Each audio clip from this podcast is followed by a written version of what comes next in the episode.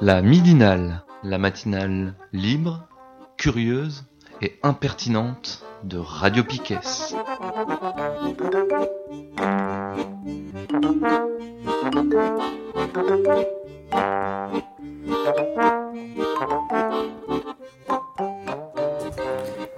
Bonjour, bonjour Je n'ai plus rien dans mon casque. Ah si, c'est bon. Le 29, euh, nous sommes le 29 avril. c'est la midinale sur Radio Piquet. Je suis un petit peu perturbée. euh. Nous avons eu un petit problème de son, c'est ça euh? Et c'est passé? Tout va bien? Euh, Bonjour, moi je suis Kat. euh, Je suis en compagnie de Charline. Bonjour. Pierre. Hello. Steph. Ouais. Et Thomas. Salut. Hmm. Nous nous sommes chauffés la voix ce matin en chantant le générique de Game of Thrones.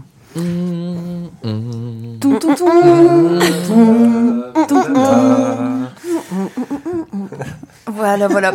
Euh, aujourd'hui, aujourd'hui, de quoi allons-nous parler euh, dans la partie s'informer autrement euh, Nous allons parler anarchisme, euh, la commune, euh, sans doute euh, un peu arrêt sur image aussi tout à l'heure, en fin de première partie. Et puis, là, tout de suite, on va écouter Fanche. On a vu euh, donc euh, Fanche qui, qui était un régulier de la midinale il n'y a pas si longtemps encore, je ne sais plus, la saison dernière, et euh, qui est venu, venu euh, sur Brest, euh, sur le continent, et nous a causé, euh, comme à son habitude, de radio, de radio, de télé et d'harmonisation. C'est parti? On l'écoute? C'est parti. Alors autrefois, autrefois la promotion médiatique, c'était d'entrer à la télévision. Maintenant, c'est de rentrer à la radio. Alors il y a un an, euh, Catherine Neil, qui venait de TF1, a intégré la direction de la rédaction de France Inter. On s'est dit, mais cette femme qui vient de TF1, mais qu'est-ce qu'elle vient foutre à France Inter? Le plus rigolo, ça a été Guy Lagache, que des esprits malins et méchants appellent la ganache, c'était très mal, il ne faut pas insulter les gens avec leur nom de famille. Guy Lagache est arrivé, euh, je sais plus quand, en juillet ou en... Oui, par là, euh, pour être le numéro 2, c'est ça qui est le numéro... Ça me fait penser au tiercé, quoi. hein. Donc il est numéro 2, je vais venir tout de suite après au tiercé. Numéro 2 de Madame Sibylle Veil. Oui, donc c'est en mai, parce qu'elle venait juste d'être- d'être euh, élue par le CSA pour s'occuper des antennes et de l'éditorial de Radio France. Guy Lagache, un ancien que vous avez connu si vous écoutez la télévision, c'est beau ça, écouter la télévision, c'est un truc qui s'appelait Capital. Et puis dernièrement, on apprend que Madame Dana Astier, directrice de France 3, qui a donné son sac au mois de septembre dernier, a décidé, ah bah pardon, on n'a pas décidé, on l'invite à venir à Radio France seconder Madame Veil pour harmoniser les programmes de Radio France. Alors là, première chose que je me dis, je me dis, mais alors, euh, qu'est-ce que c'est que ce bazar? Donc, il y a un gars, Lagache, qui s'occupe de l'éditorial, et il y a une dame qui vient exprès pour harmoniser. Donc, j'ai écrit sur mon modeste blog génial, dont je ne donnerai pas l'adresse, vous la connaissez. Donc, on est dans une configuration de tiercé qui est 1-8-3. 1 la 1, 8 c'est C8 et 3 c'est la troisième chaîne. Donc si vous jouez le 1-8-3, euh, plutôt genre euh, au mois de août, euh, dans une course qui va se courir à Chantilly euh, pour la loi audiovisuelle, c'est la course de l'audiovisuel, ça s'appelle. Ben, si vous faites le 1-8-3, bingo, jackpot. Je sais pas combien vous avez gagné, vous avez gagné. Donc, là, on se dit, hop, hop, hop, hop. on amène des gens de télévision dans l'institution radio. Il n'y a pas de hasard. Et ce qui est surprenant, c'est que quand on fait venir des gens comme Lagache qui n'ont rien à faire, qui ne disent rien, qui ne disent pas un mot, qui n'ont aucune décision prise, rien du tout, on se dit, mais en fait, quand la loi audiovisuelle va passer, quand va se passer la holding qui est assez prévue, hein, la holding, c'est de mettre toutes les sociétés euh, d'audiovisuel ensemble. Et Franck Riester, qui a été nommé au mois d'octobre en remplacement de Madame euh, Nielsen, lui a écrit depuis longtemps dans le journal qu'il était pour la holding. Et donc, il va falloir que les choses marchent assez vite. Et si déjà les gens de la télé sont dans la radio, pouf, pouf, pouf, ça marche bien. Mais ce qui est rigolo, c'est que à peine que ces gens-là, à la fois Madame Nissen et Monsieur Riester, ont dit euh, ça serait bien de rapprocher France 3 de France Bleu, euh, ça serait bien de d'éliminer François, salut, ça serait bien de, de, de supprimer la 4. Tout ça, c'était des idées en l'air. Et les dirigeants, comme un seul homme, et de fait une seule femme, ont décidé de mettre en place ces choses-là de façon tout à fait presque discrète. Donc je trouve ça personnellement euh, inquiétant, et c'était le sens de, mon écrit, c'est de dire qu'il n'y a pas de hasard. Mais surtout, ce que j'aimerais comprendre, et vous suivrez ça allègrement comme moi, chers auditeurs, c'est qu'est-ce que ça veut dire uniformisation des programmes des sept chaînes publiques de Radio France? Alors, il y a eu plein d'histoires autrefois. Il fallait pas qu'en même temps qu'un tel fasse ci, fasse ça. Ça n'a jamais marché. Puisque Madame Trainer, directrice de France Culture, veut absolument faire la piche à Madame Bloch, directrice de France Inter, pour avoir presque les mêmes émissions au même moment. Donc, ça, c'est du bidon. Donc, qu'est-ce que ça veut dire harmoniser? L'idée derrière, que j'ai émise, perfide comme je suis, c'est que si on enlève des chaînes à la télé, ben, on va peut-être aussi enlever des chaînes à la radio. Mais surtout, ce qu'il y a, c'est que Mme Ernotte, sans qu'on lui demande quoi que ce soit, a décidé qu'il n'y aurait plus de directeur de chaîne à la télévision. Et que les choses seraient en transversales. Donc il y a une machine, c'est des machines d'abord, qui s'appelle le documentaire. Alors vous me voyez venir. S'il y a une machine documentaire à la télé, quand la télé et la radio vont être ensemble, on va mettre la machine documentaire, radio-télé ensemble. Et là, on va commencer à faire les comptes, combien de micros, combien de machins, foutez-moi ça dehors, et vous dehors, et vous dehors. Et puis il y a l'image, est-ce que encore la radio, ça peut servir? Donc on part pour une foire d'empoigne énorme. Et les préfigurations à la con, qu'avait commencé l'infâme euh, Laurent Guimier, qui avait rapproché, qui avait participé à la création de France Télévisions, pardon, de France Info Télévision, lapsus intéressant, c'est euh, cette idée France Bleu, France 3 ensemble, puis après tout est possible. Et à chaque fois, c'est pour le moins. C'est plus, ce sera le moins 10 ans culturel, le moins 10 ans de tout, le, le moins 10 ans service public. C'est-à-dire qu'avant, on pouvait écouter des documentaires sur France Culture, même autrefois sur Inter, il n'y en a plus. Et puis là, les choses se rapprochent. Et alors le gag et le gadget, c'est que Madame Trainer, directrice de France Culture, avec Michel Field, rescapé à France Télévisions, ont inventé un cacaboudin qui s'appelle Culture Prime. Alors, euh, les gens qui nous écoutent sont des geeks euh, formidables, donc ils savent qu'il y a un truc qui s'appelle Brut, qu'on regarde sur son téléphone, et avec Brut, qu'est-ce qu'il y a euh, De l'image vidéo, pas de voix off, si, une voix, peut-être le son, et surtout on écrit dessus. Eh bien, l'idée de Culture Prime, c'est la même chose. Tout ce que fait la, télévision et la radio publique est rassemblé dans une pastille qui va sur Facebook. Et alors, un documentaire de 3 heures ou d'une heure et demie ou deux heures, on en fait des pastilles de 2 minutes et demie. Et paraît-il que les jeunes regardent ça avec passion et ça fait un clic. Donc Madame Trainer nous annonce il y a quelques jours sur Twitter qu'il y a 23 millions, je ne sais pas combien de millions de clics. Mais un documentaire de 2 minutes 30, c'est quand même pas pareil qu'un documentaire de 2h15. Donc, toutes ces idées-là qui sont derrière, c'est le maelstrom de, la pagaille. Mais à la différence de ce qui s'est passé en 1974, quand M. Giscard d'Estaing a démantelé l'Office de radio-télévision française, l'ORTF, c'est que là, les gens vont être dans la place. Et hop, on va tout de suite mettre en œuvre et tout. Et ce, bon, alors, forcément, pour la gâche, ils, ont, ils sont un peu plantés. Hein. Il est là au mois de mai, il fait rien depuis un an. Bon, euh, vous, lirez l'excellent papier que j'ai fait euh, sur le sujet. oui, euh, mais oui. Voilà, merci. on l'a lu, on l'a lu, ton, roman en un chapitre. C'est ça, voilà. Ah, bravo. Bah alors là, la, la snob, félicitations. Alors, Monsieur Lagache, qui est débordé par son travail à Radio France, il vient d'écrire un, un livre qui s'appelle Une histoire impossible. L'occasion était rêvée, j'ai donc écrit Guy Lagache à Radio France, une histoire impossible. Bien entendu, la foule m'a acclamé, etc., etc. Donc, il est là un peu trop tôt, mais il flaire, il hume, je pense je sais même pas ce qu'il fait. Mais à un moment donné, peut-être qu'il servira. Sauf, j'ai, je lui ai trouvé un boulot. Parce que, euh, depuis euh, Gallet, l'ancien président, à Radio France, le numéro 2 partait toujours dirigé Europe 1. Alors Schlesinger a parti diriger Europe 1. Europe 1. Il a fait moins de, moins de 10 mois, foutu dehors. On a pris le nouveau numéro 2 de Radio France, Laurent Guimier. Il a chaud aux fesses. Alors j'ai dit à Lagache, ben, monsieur Lagache, euh, allez donc présenter votre candidature à Europe 1, vous avez toutes vos chances, il n'y a plus que des numéros 2 de Radio France, ils vont là-bas.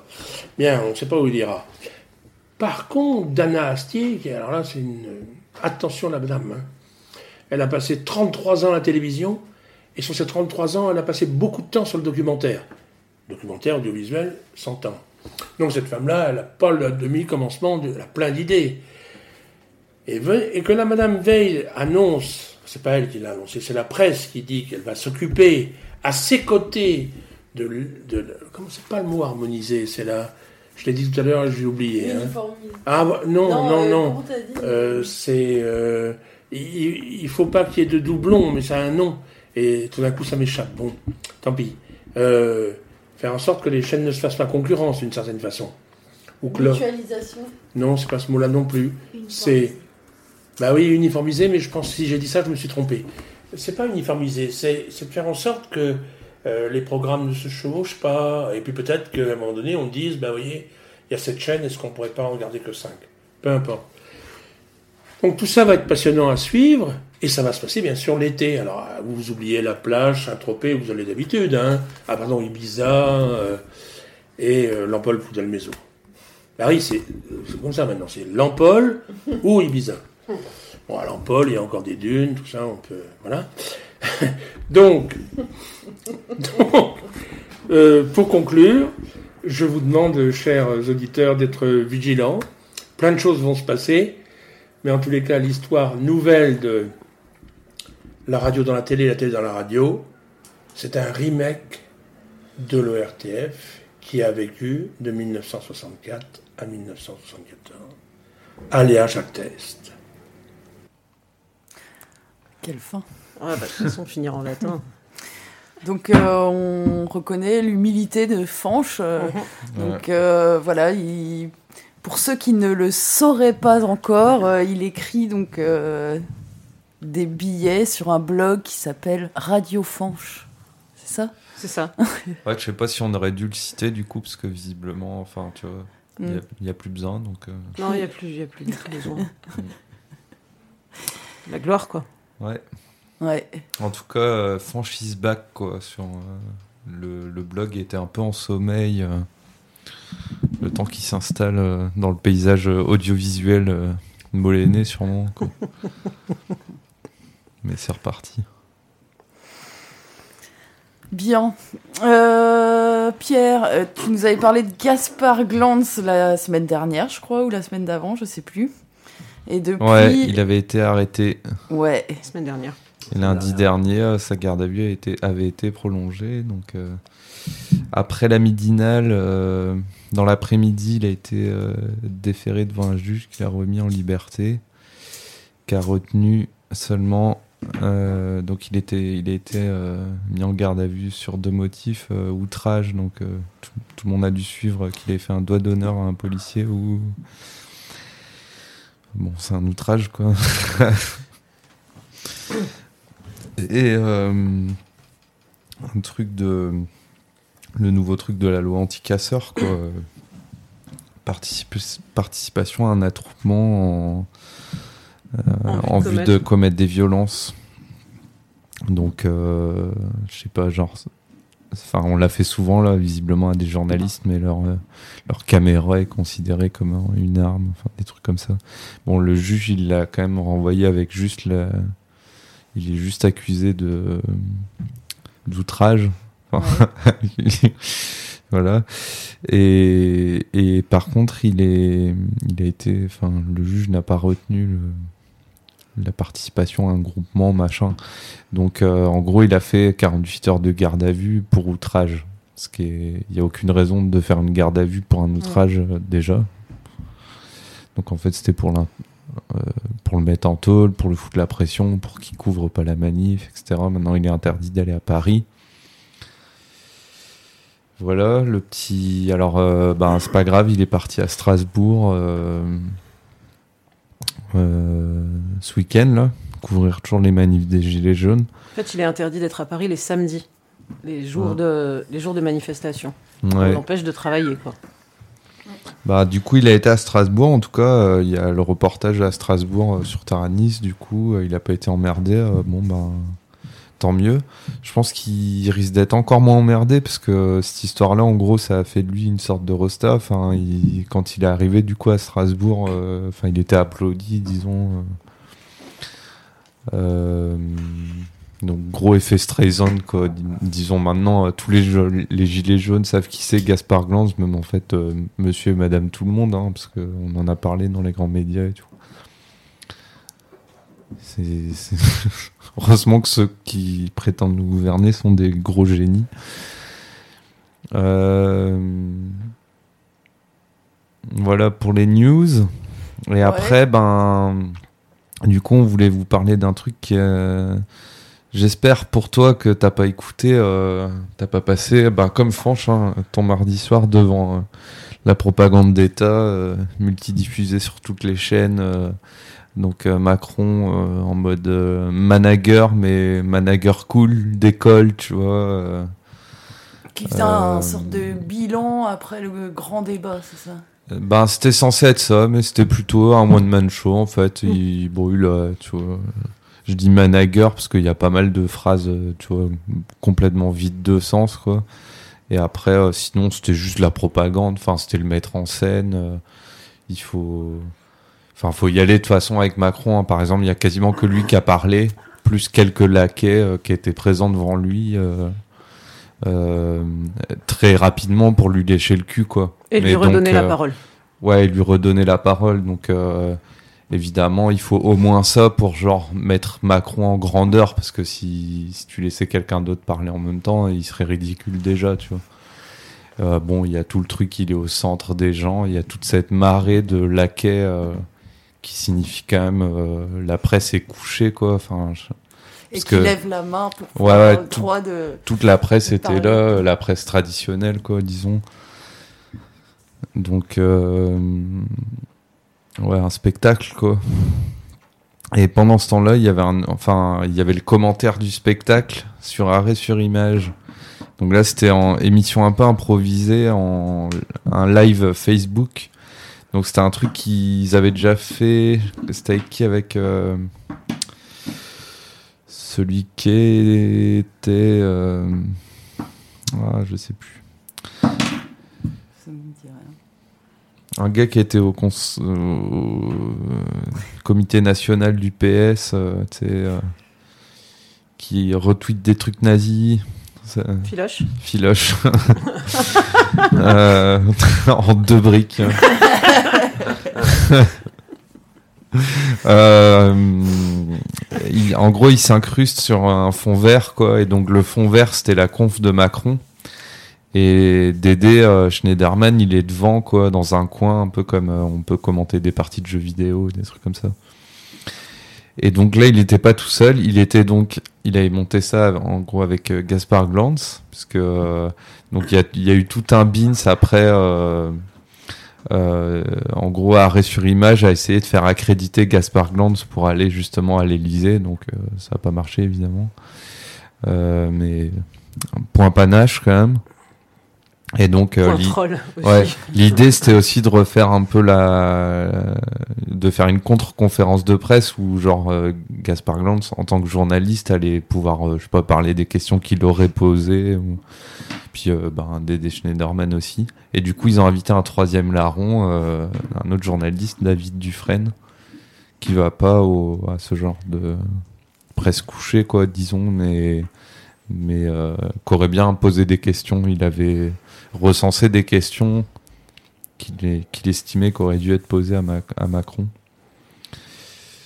Et du coup, ben, les trois, com enfin, alors, ils commentent l'actualité hein, autant que le truc de Macron. Enfin, les trois quarts du temps, le, truc de Macron, il est mute, quoi. Enfin, on l'entend pas. Il cause de tout et plein de choses. Au bout d'un moment, il, comme, enfin, se termine le one man show, quoi. Donc, euh, les laquais vont euh, poser des questions, plutôt euh, relancer Macron, quoi. Donc c'est là qu'ils vont commencer à causer tous les trois des questions qu'ils auraient posées à la place. De, ils vont analyser les questions qui sont posées par les autres journalistes et tout. Et euh, c'est pas mal. C'est là que ça devient aussi euh, super marrant, quoi. Et bon, moi, je, je vous conseille, euh, aller en accès libre, l'émission euh, sur le site d'arrêt sur image, le replay, quoi. Euh, je vous le conseille ça fait aussi chaud au cœur, disons. c'est des, bah, il y a Dufresne donc qui recense tous les cas de violence policière. Là, il en est à presque 800, je crois. Euh, bon, c'est pas un travail de journaliste anodin, quoi. ça doit être euh, extrêmement dur quand même euh, par moment. donc Gaspard Glanz qui avait pris 48 heures de, garde à vue, interpellation au bout du fusil, etc.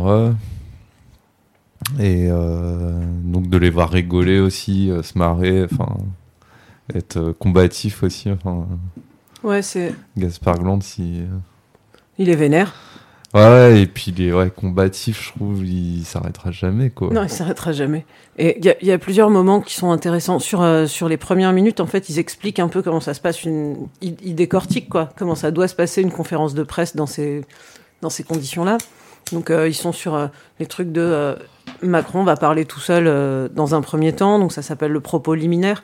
Donc il y a un temps annoncé, donc ça veut dire que son discours est, déjà écrit, quoi, évidemment. Et, il y a un temps annoncé par l'Élysée de combien de temps ça va durer son propos liminaire. Donc ils annoncent 25 minutes. Gaspard Glantz immédiatement dit bah ça veut dire 45. En réalité, ça en dure plutôt 55.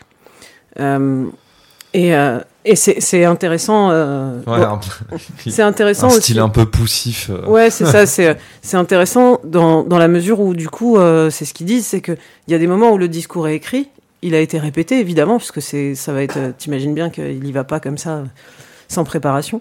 Et donc il note quand même les trois que ça veut dire qu'il improvise et qu'il brode autour de, de son truc.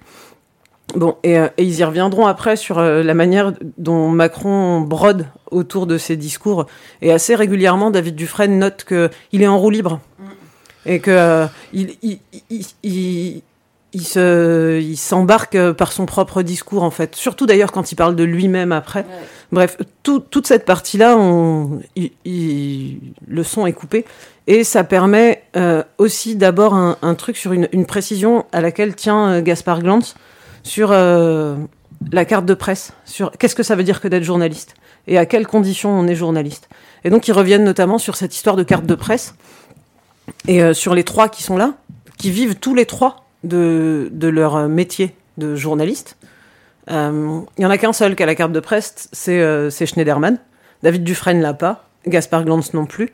Alors que très clairement, enfin voilà, et, et, du coup ça, ils en profitent justement pour rappeler euh, la loi, euh, ce que ce que c'est que euh, la définition d'être un journaliste en France, à savoir quand tu gagnes, enfin quand 80% au moins de tes revenus sont issus de ton travail de journaliste.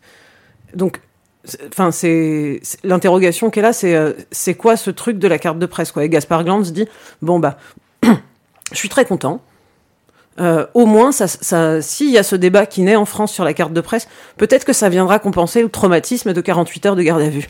Bon, il est un peu vénère quand il le dit. Euh, juste l'émission, c'est le mardi soir, le, lundi soir ou le mardi, soir, Le mardi soir et il était sorti de d'emprisonnement le, le, lundi quoi. Il y a plein de petites blagues aussi où il arrête pas de se resservir des trucs à manger. Et Schneiderman lui dit je veux pas te priver. Hein. tu as été suffisamment privé jusque là, je veux pas te priver. Ah, ils sont assez chouchous tous les deux. Ils, sont, marrants. Ils se collent, ils sont mignons, ils se font des petits câlins d'épaule, euh, bref. Et puis tu sens au départ que, que dans la manière dont ça se déroule que Glantz il a besoin de parler quoi. Qu'il a besoin de et puis de, de parler comme un comme un comme un petit branleur quoi de mais vas-y regarde mais ta gueule. Et, euh, et petit à petit Dufresne va prendre de plus en plus de place. Et en fait, moi, j'aime bien les analyses de, de Dufresne quand, quand à partir du moment où les questions commencent, Dufresne prend un peu plus de, de, place dans le, dans le truc. Il leur dit de se taire régulièrement. Oui, aussi, oui, c'est ouais, ouais. Il leur dit c'est bon, ça va les deux, là on arrête de jouer. Et, euh, et par contre, lui, il analyse assez bien comment, euh, comment les questions, mais avec Schneiderman, hein, comment les questions des journalistes ne vont jamais, jamais, jamais mettre à mal euh, Macron. Comment, quand il y a une petite question qui semble, tu vois, quand ils prennent la parole et que ça semblerait être un peu critique, bim, tout de suite, c'est noyé dans trois, quatre autres questions qui viennent. Euh, et du coup, il note un truc euh, qui, est, qui, est, assez génial. C'est euh, donc ils vont dire un petit truc. Euh, Ouh là là, attention, ça va peut-être un peu frotter. Vous seriez peut-être un peu méprisant, tu vois, par exemple. Et puis ça va vriller sur trois autres questions, dont une qui dit Et vous, personnellement, comment avez-vous vécu la situation? Et et en fait, du coup, il y a rien quoi. Il se passe absolument rien. Parce que quand on te pose cinq questions à la suite, ben, tu choisis bien celle, celle c'est ce qu'il dit hein, d'ailleurs. Il a, il a l'embarras du choix de, de, la réponse. Donc il va choisir la réponse euh, qui va lui convenir le mieux, à la question qui lui fait le moins de mal. Quoi. Et, euh, et en fait, ce truc-là, c'est juste une grosse mise en scène euh, de merde. Quoi. Bon, ils se sont bien marrés. Ouais, pour moi, la, la mise en scène principale, c'est il n'y a eu aucune mention des violences policières, en mm. fait. Euh, des violences d'État, quoi. Et c'était ça, en gros, euh, enfin, le pour symboliser quoi l'État, euh, donc via son monarque.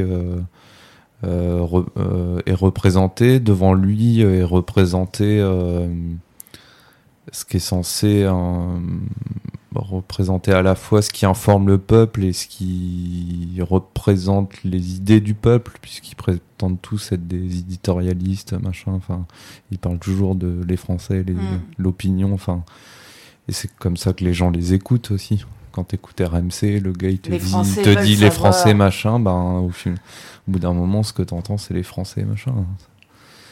Et ben tout ça est rassemblé devant l'État, le monarque et, et euh, les violences policières, ça n'existe pas. Donc euh, c'est bien que ça n'existe pas, quoi, disons. Mm. Comme euh, tu vois, enfin ça, je rapproche ça de, du ministre de l'Intérieur qui dit que euh, il n'a jamais vu de de violence policière. Mm. le, Macron lui-même avait dit je n'ai jamais vu un policier ou un gendarme faire du mal à quelqu'un ou hmm. un truc dans le genre. Euh, pour moi, c'est ça principalement le message. Et les gens qui ont, voilà, qui ont vu ça à la télé, ben, c'est ça. En gros, il y a des sujets, il y a machin. Ok, ils vont tous se dire, oh, mais il a rien dit en fait, quoi. Parce qu'eux, ils ont quand même des. Enfin, tu vois, ils se posent des questions quand même sur la thune, euh, même si c'est des questions très basiques de pouvoir d'achat et machin. Et bon, ils vont voir que c'est du flanc, mais en tout cas, au niveau du message qui est passé, euh, entre autres euh, les violences policières, ça n'existe pas, c'est même pas un sujet. Ouais, ouais, c'est ça. Pour le coup, c'est même pas évoqué, quoi. Hmm. Bah, et du coup, euh, c'est pour ça, moi, que je le trouvais énorme, le, le contre-plateau, quoi, hmm. tu vois, parce que t'as à la fois, c'est arrêt sur image qui arrive à organiser ça, tu vois. Euh, en gros, c'est Dédé Schneiderman ou des gens dans son équipe, mais ça, se joue à Paris, c'est des médias quand même installés, mais ils arrivent quand même à faire un truc. Euh, T'as Gaspard Gland, son truc, c'est il les montre, quoi, vraiment en image, quoi. Les violences policières, c'est un peu sa, sa spécialité. Enfin. Et, et Dufresne, euh, qui est spécialisé aussi dans le maintien de l'ordre, et donc, euh, entre autres, dans la question des violences policières. Quoi. Et c'est d'autant plus agaçant, sans doute, pour, euh, bah, pour eux, quoi, que Dufresne, il y a. C'était en, début d'année, quoi, en février. On a commencé à l'inviter un petit peu partout sur les grands médias. Sur ces Allo Place Beauvau, enfin, sur, la veille qu'il fait et le compte rendu qui fait des violences policières. il a été invité sur d'autres médias, des, plus grands médias, à, parler, témoigner de son travail, de ce qu'il voyait. Et d'un seul coup, on aurait presque pu y croire, quoi. Que, que ça y est, euh, on, allait enfin en parler, en fait. Que, ça allait enfin être mis sur, sur la table. Et en fait, non. Ça a été, euh, ça a été instrumentalisé, quoi. On en a parlé. Donc maintenant, ne nous faites plus chier. On en a parlé, quoi. C'est bon. Et puis, et puis après, la météo a changé et, et c'est pas grave, quoi. Et on passe à un autre sujet. Et, et finalement, ça a été euh, consommé, quoi. C'est, enfin, comme, comme ils font systématiquement euh, dans l'information. C'est des sujets qui. Enfin, ils, empilent les trucs et, et on s'en fout, quoi. Il n'y a pas de long terme, il n'y a pas de réflexion. Et c'est. Ouais, c'est, ça, pour lui, ça doit être d'autant plus désespérant que, que, quand même, à un moment, il a, on a bien dû y croire que ça allait être vraiment mis sur la table, quoi. Et non. Et la preuve, là, non. non. Et les deux dernières euh, émissions d'arrêt sur image parlent justement et euh, de journalisme laquais mm. et euh, la toute dernière de, de violence policière mm. et de la loi anti-casseur, c'est ça? En montrant, moi ce que j'en ai juste retenu, c'est qu'en gros, les dispositions d'état d'urgence, donc qui sont plus d'actualité euh, reviennent à l'actualité par le biais de cette loi euh, qui du coup passe dans le droit commun. Donc ça veut dire que c'est plus un état d'exception, mais euh, un état permanent. voilà. Avec une ouverture, parce que pour faire passer encore d'autres choses possibles dans le droit commun. Quoi. Je sais pas si vous vouliez parler de l'émission ouais, sur les journalistes. là. sur les deux, là? Ouais. Euh, ouais, donc on a regardé euh, collectivement une autre émission euh, d'arrêt sur image. C'était quand? Il y, a une dizaine de jours? Ouais, c'est l'avant-dernière quoi qui a été publiée. Donc c'est Daniel Schneiderman qui reçoit deux enfin, une journaliste de France 2, dont j'ai évidemment oublié le prénom, le mm. nom, je suis désolée, et sa bonne copine qui a fait un documentaire sur elle en gros le plateau sur son travail, sur son travail de journaliste euh, politique à, France 2. Donc ça c'est le plateau, c'est E3 et puis euh, et puis derrière euh, invité en duplex, il y a Gilles Perret. Donc Gilles Perret qui est documentariste aussi et qui a notamment fait La Sociale et là le, dernier film avec Ruffin, je sais plus comment ça s'appelle, Je veux du soleil, je crois. Et et donc on assiste Enfin, elles, viennent parler euh, de l'une de son travail euh, de journaliste qui fait des petits sujets, euh, effectivement, enfin, qui va suivre toute la campagne de, Macron, en fait. Elle, elle arrive au, à, la, à, la, rédaction politique de France 2 au moment où, Macron commence sa campagne, quoi. Et donc, elle va le suivre. Et sa bonne copine, va suivre la journaliste qui suit Macron pour faire un documentaire sur qu'est-ce que ça veut dire qu'être journaliste à la cellule politique en euh, reportage, tout ça, machin. Euh, Très concrètement, euh, son travail, en gros, elle, elle, elle, elle, doit faire en fait des sujets pour le 20h mm. de France 2, donc des sujets d'une minute trente, je crois, c'est ça 45 secondes. 45 secondes Une minute. Une minute 45 Non, au début, c'était. Enfin, il y a quelques années encore, c'était une minute 45 et maintenant, c'est une, une 20. Une 15, je crois, ouais. Et donc, ça fait que se réduire, quoi. Et on voit aussi, euh, à travers son travail, qu'en fait, elle, elle est. En gros, elle prend des images, euh, elle décide à l'avance euh, de ce qu'elle a envie de dire et elle cherche des gens qui vont confirmer son propos et, euh, et, et elle fait même pas le montage des hmm. images où elle participe pas en fait euh, donc en fait elle sait même pas ce que le ce qu'on va dire dans le fond euh, sur son sujet quoi enfin ça avait pas l'air de l'intéresser énorme je trouvais ouais. elle livre des, des rushs quoi de, de son travail ouais et après c'est d'autres qui font le Ouais. Ils font le montage. Et c'était vraiment, enfin moi ce qui m'a étonné. Il y avait une dose de mauvaise foi quand même dans oui, ce qu'elle disait. Ouais, c'est le, le. Elle affirmait ne, ne, ne regarder aucun des reportages euh, réalisés à partir de ses rushs presque. Si c'est vrai, c'est grave. C'est extrêmement et grave. Euh, faux, et il semblerait que pour moi c'est du déni aussi. Qui travaillerait comme ça. C'est grave aussi. en fait, ouais, ouais, dans tous les cas, c'est grave. Et en tout cas, il y a une scène dans ce documentaire où on la voit euh, donc pendant la campagne de Macron. Euh, il y a, euh, je sais pas, une euh, Macron va causer dans une salle euh, et elle, elle décide d'aller à ce, ce, ce, ce, meeting là, en, en avec déjà on l'entend dans le train quoi. Elle y va dans cette ville et elle a décidé que son sujet du jour ce serait les gens qui auraient bien voté Hamon, mais en fait là ils sont en train de changer d'avis, ils vont voter Macron quoi.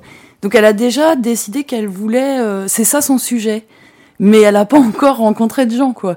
Et donc elle va devant ce meeting, les gens font la queue, et elle va au départ euh, dire, euh, bah, voir une personne, oui, excusez-moi, est-ce que vous, euh, donc, vous voteriez, vous voteriez Hamon Donc elle prend des gens qui sont là, qui lui disent, mais pas du tout, machin, enfin, et elle finit par par crier presque sur le trottoir. Euh, mais est-ce qu'il y a quelqu'un qui euh, et donc elle finit par euh, choper des gens et à leur à leur faire répéter, enfin un discours qui est pas le, leur quoi. Et donc c'est un truc pas très étonnant, tu vois, on n'est pas très étonné que les micro-trottoirs soient trafiqués et tout. Ce qui est vraiment étonnant, c'est de, de, de, le, de se laisser filmer faire ça. c'est il y a une espèce d'inconscience, je trouve, euh, de. Euh, enfin, c'est vraiment euh, très étonnant quand même. Ouais, après, il y a un côté. comment dire Dans les écoles de journalisme, on, on t'apprend aussi des techniques marketing, quoi, si tu veux. On t'apprend comment insister de manière à quand même tordre le bras un peu à la personne. Ah bah là, c'est clair. Hein. J'avais croisé un gars France 3, je pense, ou non, euh, Brésil, je pense, quoi.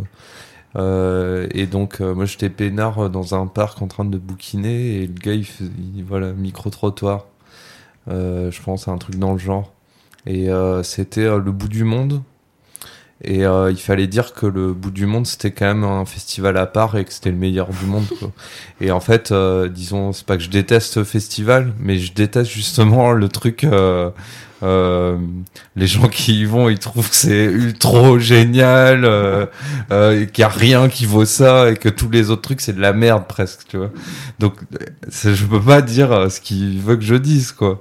Mais donc il me repose quatre fois, cinq fois la, question, donc de manière au début ouverte, tu vois. À la limite j'aurais pu dire ce qu'il voulait librement. et là, bim, ciao. Euh, donc euh, il voit bien que je vais pas dire euh, ce qu'il veut. Donc il me repose la question de manière un peu plus fermée. Où là déjà, bon, là je lui dis non mais tu vas pas me faire dire ce que tu veux, ce que je veux pas dire. Et donc et là il me repose la question. littéralement complètement fermée C'était, mais quand même, est-ce qu'on peut pas dire que le festival du bout du monde c'est le festival le plus cool et qu'il a quelque chose de spécial? Et il me retend le micro. Et, euh, et là, euh, imagine, tu, tu bafouilles, euh, ben, ouais, enfin, et il va couper là. Il a sa question et du coup, enfin, et c'était ultra insistant. Là, c'est c'est c'est assez, comment dire, enfin, c'est assez malsain comme attitude. C'est vrai, je dis marketing. Enfin, en tout cas, c'est insister contre la volonté de la personne. Mmh à un niveau qui est pas ce que tu fais. Euh. Ouais, mais ce qui est ouf, c'est que c'est tellement intégré que j'ai l'impression qu'en vous entendant parler, c'est qu'ils s'en rendent même plus compte que c'est que c'est malsain en fait de d'utiliser cette méthode-là, quoi. Parce que de, à tel point de se laisser filmer. Ouais, le gars l'avait assez, le gars l'avait assez mal ah, pris. bah ouais, euh. c'est normal, quoi. Il y a, y a, rien de malsain là-dedans. C'est mon boulot. Ouais. Ça, ça c'est flippant, quoi. Mm. Ouais, parce qu'ils ont montré le reportage après, euh, donc euh, où vraiment qui dure euh, ces fameux 1 minute 15 et où tu as l'impression que le, le, en tout cas tous les gens là qui sont interviewés dans ce truc-là, ben disent ce qu'elle a décidé mm. que serait le sujet. Donc c'est-à-dire ce qu'on a entendu en plus pendant toute la campagne. Oui, les gens vont voter Macron, non non non non non non, qui, qui aboutit à à notre. Euh, le documentaire lui-même, euh, moi je l'ai pas encore regardé, mais il a l'air de valoir son pesant de cacahuètes aussi. Ouais, moi je pense que pour euh, l'éducation aux médias, c'est un truc à passer en classe sans doute, quoi. Au moins cette première scène. Un de, un, de, ses principaux ressorts d'explication de comment elle travaille, ça va être dire on n'a pas le temps, on n'a pas le temps de machin. Et en fait, quand tu la regardes, donc par exemple aller prendre un micro trottoir où elle, elle sait exactement ce qu'elle veut. Euh, donc tu la vois, elle, prend le train tôt le matin, elle va en province, à un meeting de merde de Macron, il devait y avoir 30 personnes. elle, dans le train, il travaille, tu vois, elle a deux assistants parce qu'ils vont prendre le son, machin. Ils sont là en mode, mais comment on va poser l'angle du machin, blablabla, alors que en gros c'est sa daronne au service info quoi. Elle lui a dit ce qu'il fallait dire, hein, ce que tu racontais, Kat quoi. Euh, mais voilà, comment on va amener les gens, par exemple, à répondre ça euh, Qu'est-ce qu'on fait euh, C'est où exactement On n'y connaît rien, quoi. C'est la province. Ouh là là. ils arrivent, ils prennent contact, machin. Il y, a un truc, il y a des petits fours, quoi. Enfin, blablabla. Bla, bla. Après, elle galère vraiment parce que personne n'a envie de dire ce qu'elle, ce qu'elle. En... Après, il faut rentrer à Paris, envoyer les rushs, machin. Le reportage est pour le soir même, machin et tout. Et euh, le, il y a tout le truc du bouclage du 20h, enfin, etc. Tout le truc industriel. Et alors, et donc y a, ça implique quand même trois personnes. Hein. Elle a deux, littéralement deux assistants et son boulot euh, tout le temps, c'est ça. Hein. C'est ça qu'elle fait de ses journées. C'est juste euh, quelques mots prononcés qui disent exactement ce qu'elle a voulu dire. Donc à la limite, elle a qu'à les dire elle-même dans un micro en restant à Paris et euh, envoyer ça et puis mais il y a quand même des gens qui font tout ce bins autour et qui disent que c'est ça être journaliste quoi. Mm. En plus, tu vois, c'est, on sent que c'est une bonne élève, quoi. elle, elle va vite, elle ramène euh, les trucs qu'il faut, elle, elle taffe bien, quoi. Mais au final, elle pourrait vraiment juste enregistrer euh, ce qu'elle voulait dire et. À chaque fois, prendre un cousin différent, tu vois, pour avoir des voix euh, différentes, tu vois. C'est, mais vraiment, enfin. Et du coup, il y a Gilles Perret qui est lui euh, pas sur le plateau, euh, qui quand il intervient, il dit bah moi j'ai été journaliste aussi pour France 2, c'est ça, hein, le, et il dit euh, qu'il s'est barré parce que justement ces conditions de travail là, euh, il les supportait pas. Et, euh, et elle, elle, elle, elle, refuse en fait de condamner ces, ces conditions de travail quoi. Elle, elle s'adapte bien au truc et puis donc l'argument massu, mais de toute façon Gilles Perret, vous êtes un militant. Euh, et donc vous faites pas le même journalisme que moi. Non, non, non, non. Elle voit pas. Le... Elle, elle aurait même pas le temps d'être militante, tu vois. Elle, elle a pas le temps. Elle a pas le temps.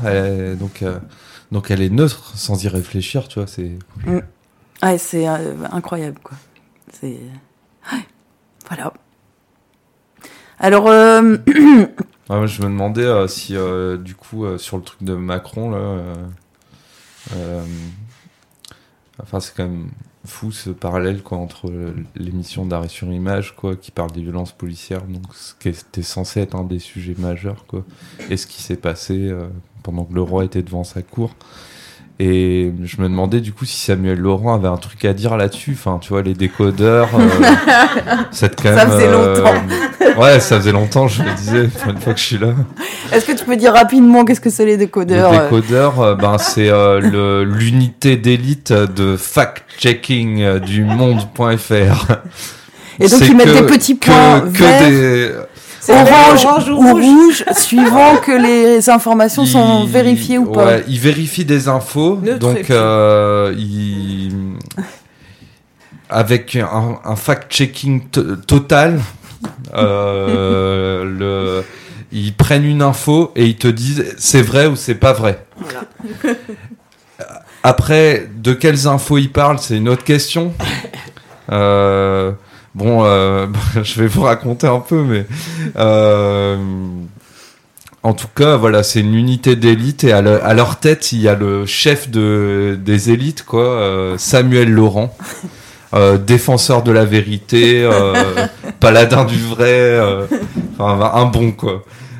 si vous, enfin des fois si vous dites vous avez une vie de merde, euh, allez sur le fil Twitter de Samuel Laurent et là vous allez voir parce que bon disons qu'il est au cœur des contradictions de ce qu'il fait quoi.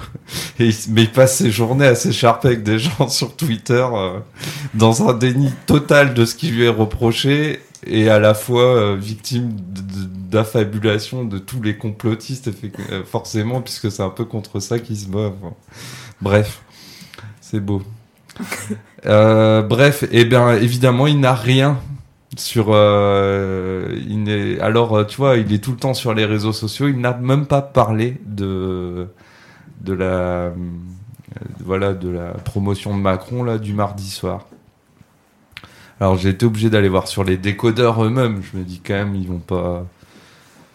Et euh, donc sur les décodeurs, hein, euh, Notre-Dame, euh, Notre-Dame, la cagnotte, la dernière connerie dite par Vauquier, la dernière connerie dite par je sais plus qui, enfin voilà, et au milieu de tout ça, un seul article sur le truc de Macron.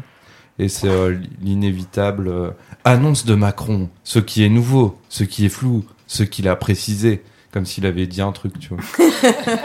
et hum, et du coup, euh, ce qui m'a frappé quand même, c'est bien l'image qui qu'accompagne cet article. Je vous la montre, enfin, je peux vous la décrire, mais c'est donc une photo prise de derrière la cour, enfin la cour des laquais là. Et donc c'est bien Macron, confiant, euh, beau gosse, machin, derrière une forêt de doigts levés pour lui demander, euh, voilà. Et donc c'est tout ce que les décodeurs et malgré donc voilà ce talent d'élite et leur leader. leur leader des enfers, quoi, ont trouvé à dire et à décoder euh, sur la parole de Macron mardi soir. Bien, on fait une petite pause musicale? Ouais. Il y a un auditeur euh, anonyme qui nous a proposé une chanson de Léo Ferré.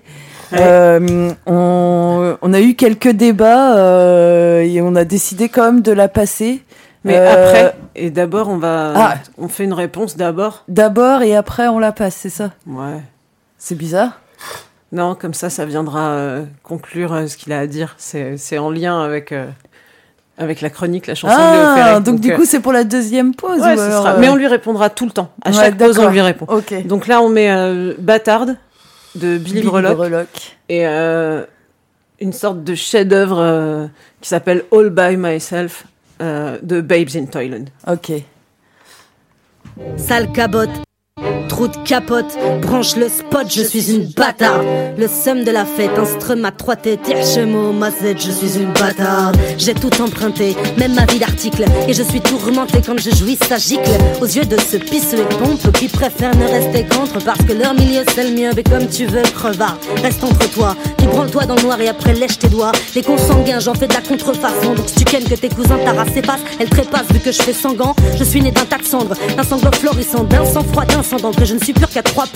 Je suis une bâtarde d'avant-garde, mais déjà ringarde. Je suis une bâtarde jusqu'au fond du myocarde. Une putain de femme à barbe, une timide plutôt bavarde. Je suis une bâtarde.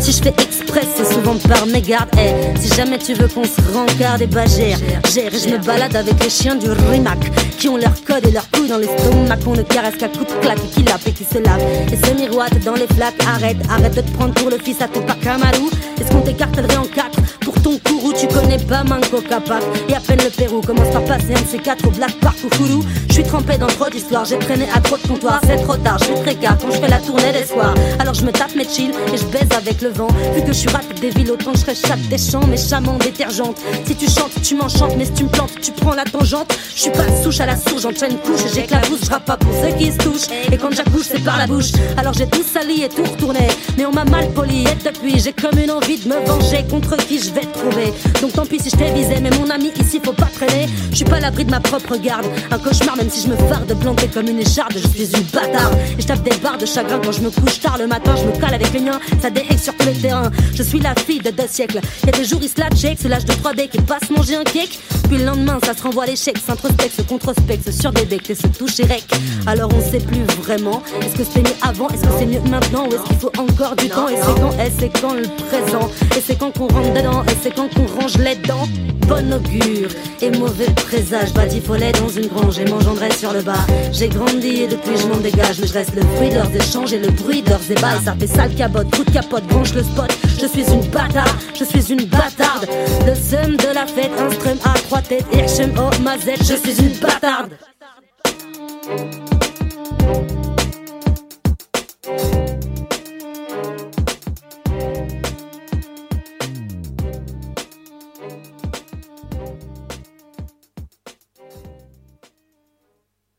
Whoa, two, three, four. When I was young, I never needed anyone. And making love was just to find. Those days are gone. Living all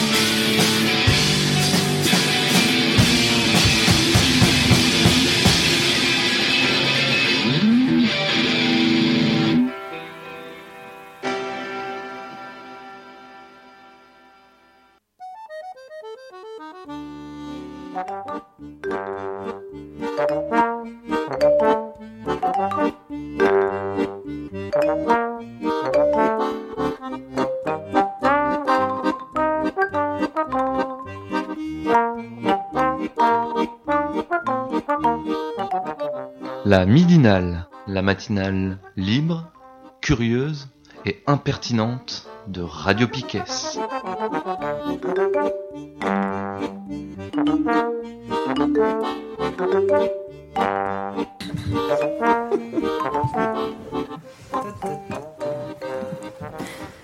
On est toujours euh, lundi 29 avril 2019. euh, Vous êtes dans la midinale Et c'est la partie s'informer autrement. On va commencer avec Steph qui va nous causer de Eugène Varlan, un communard. Alors c'est Varlin. Ah, j'ai mal écrit. c'est assez, c'est assez euh, symptomatique. euh. Eugène Verlan. Arrêtez, Var- vous rendez- Varlin. Varlin. Arrêtez, vous vous rendez pas compte de qui J'écris c'est. Eugène Varlin. Bah Alors, euh, ben ouais, mais c'est assez emblématique en fait. On Est-ce que, compte sur toi pour. est-ce euh, que globalement, il y a, il y a très peu de noms euh, des, des gens qui, de la commune qui sont connus Euh, Je sais pas, vous en connaissez quelques-uns? Louise bah, Michel? Ouais, c'est ça. Je disais reclus. Moi, j'ai. C'est un communard, non? Jules Vallès? Non? Euh, Non. Mais en fait, c'est c'est propre à la manière dont ils fonctionnaient. C'est pour ça aussi que qu'on les connaît pas, euh, qu'on les connaît pas spécialement. Et Eugène Varlin, euh, c'est un des personnages euh, importants en fait, enfin important. C'est un des noms importants de l'histoire de la commune. Et en fait, pourquoi j'ai envie de parler de lui? Parce que je suis passée à la petite librairie il y a pas très longtemps, et là, oh, oh merveille, pas très loin du livre de Damasio. T'en es où là, la snob euh, des J'en suis à la moitié. c'est pas c'est pas le sujet d'aujourd'hui. Hop, hop, hop, hop, hop. Et donc ouais, pas très loin de pas très loin du livre de Damasio, je suis tombée sur un sur un livre donc qui vient juste de sortir aux, ébi- aux éditions euh, Libertalia et qui s'appelle Eugène Varlin, ouvrier relieur 1839-1871. Et donc en gros, c'est un livre qui va venir euh, compiler l'ensemble des écrits connus euh, à ce jour quoi de Eugène Varlin donc membre de la commune. Et quand je dis l'ensemble des écrits, ça veut dire, euh, ça veut dire euh, euh, des articles qu'il a pu publier, mais aussi tout ce qu'il a prononcé comme allocution et toutes les lettres que, que l'on connaît de, de Varlin. Et en fait, c'est important que, que enfin euh, y ait ce, ce livre, parce que justement, on ne connaît pas Eugène Varlin. Alors, moi, je suis snob, donc évidemment, je connais Eugène Varlin. non, c'est pas vrai, je connais Varlin parce que, euh, que j'ai regardé des conférences de Henri Guillemin, euh, et on en entendra un petit bout tout à l'heure. Et je connais Varlin aussi parce que, euh, parce que Varlin, il était relieur. Et que c'est les métiers du livre, forcément, quand, quand on a travaillé dans les métiers du livre, on a entendu parler de- d'Eugène Varlin. Alors, c'est qui, en gros? Eh ben, Eugène Varlin, c'est un militant, d'abord. En fait, je vais. il- a plusieurs, euh, il y a plusieurs choses, moi, que je, que je trouve euh, exemplaires chez lui.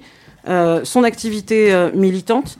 Donc, Varlin, c'est quelqu'un qui naît dans une famille hyper pauvre, qui, qui a d'abord été peintre, et puis qui, qui assez rapidement, hein, enfin, assez rapidement, il a 18 ans, il devient relieur.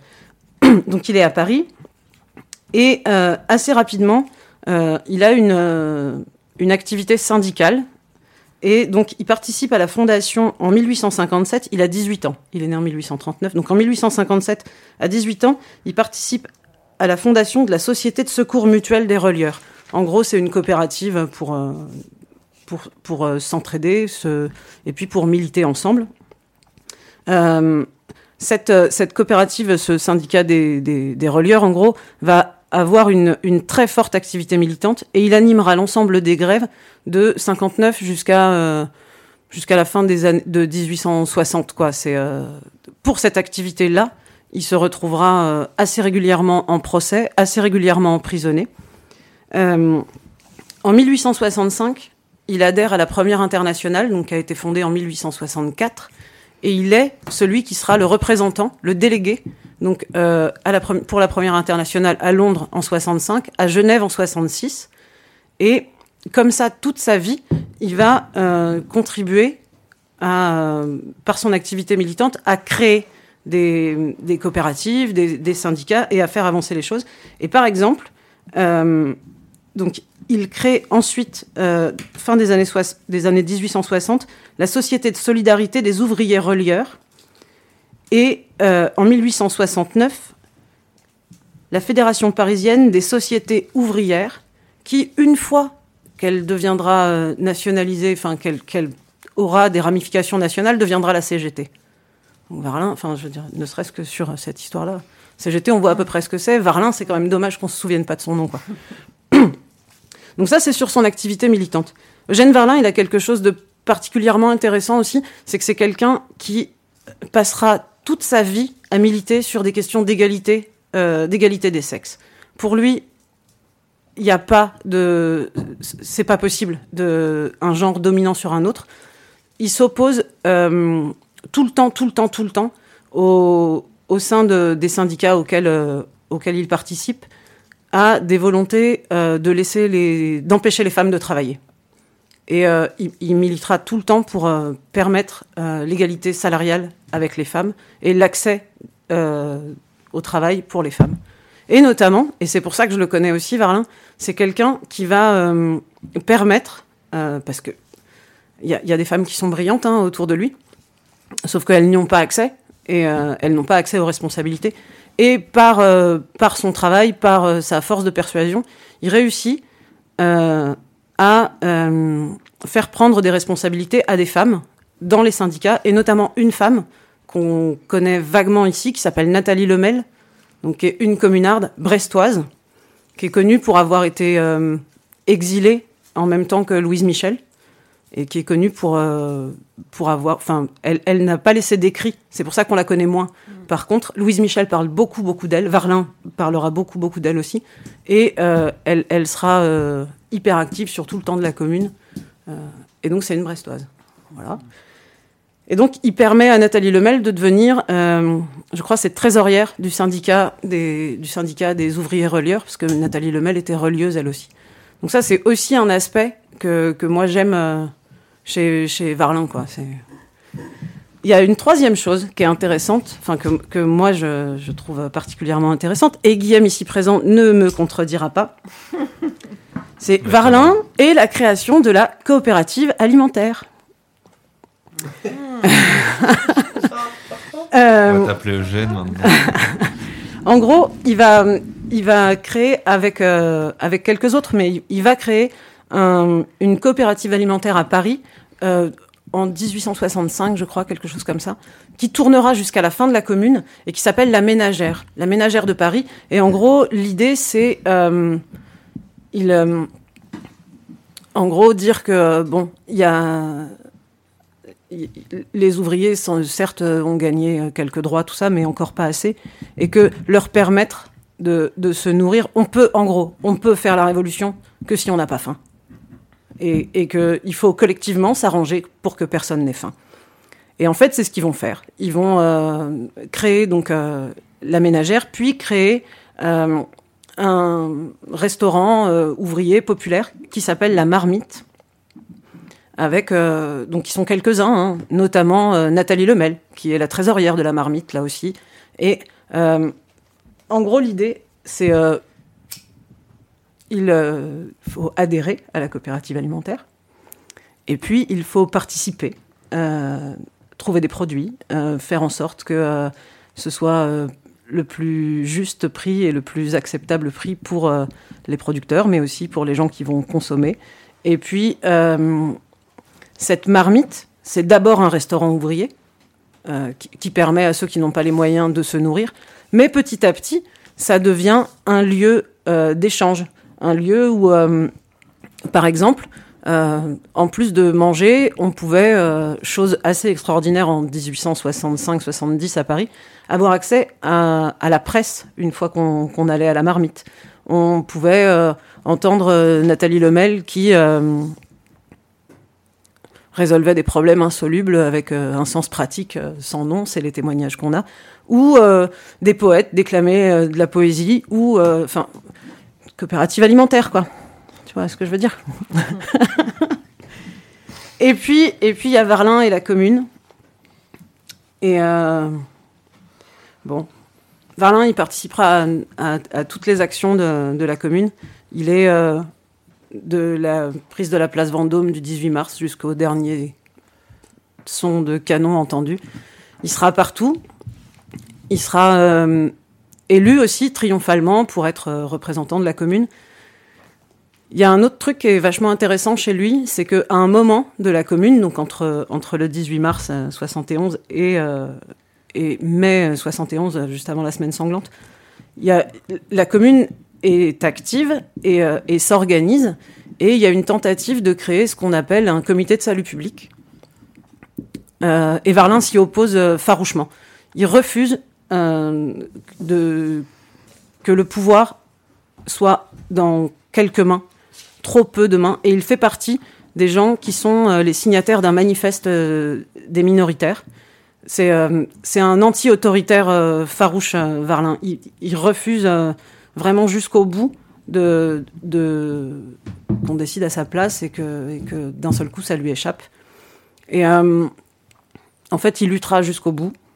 Euh, il compte pas son temps, il, il compte pas sa peur.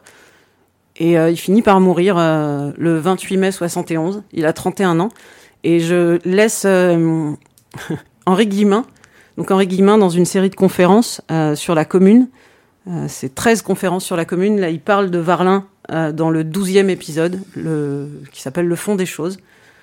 et avec son lyrisme particulier, Guillemin va expliquer euh, la fin de, Eugène Varlin.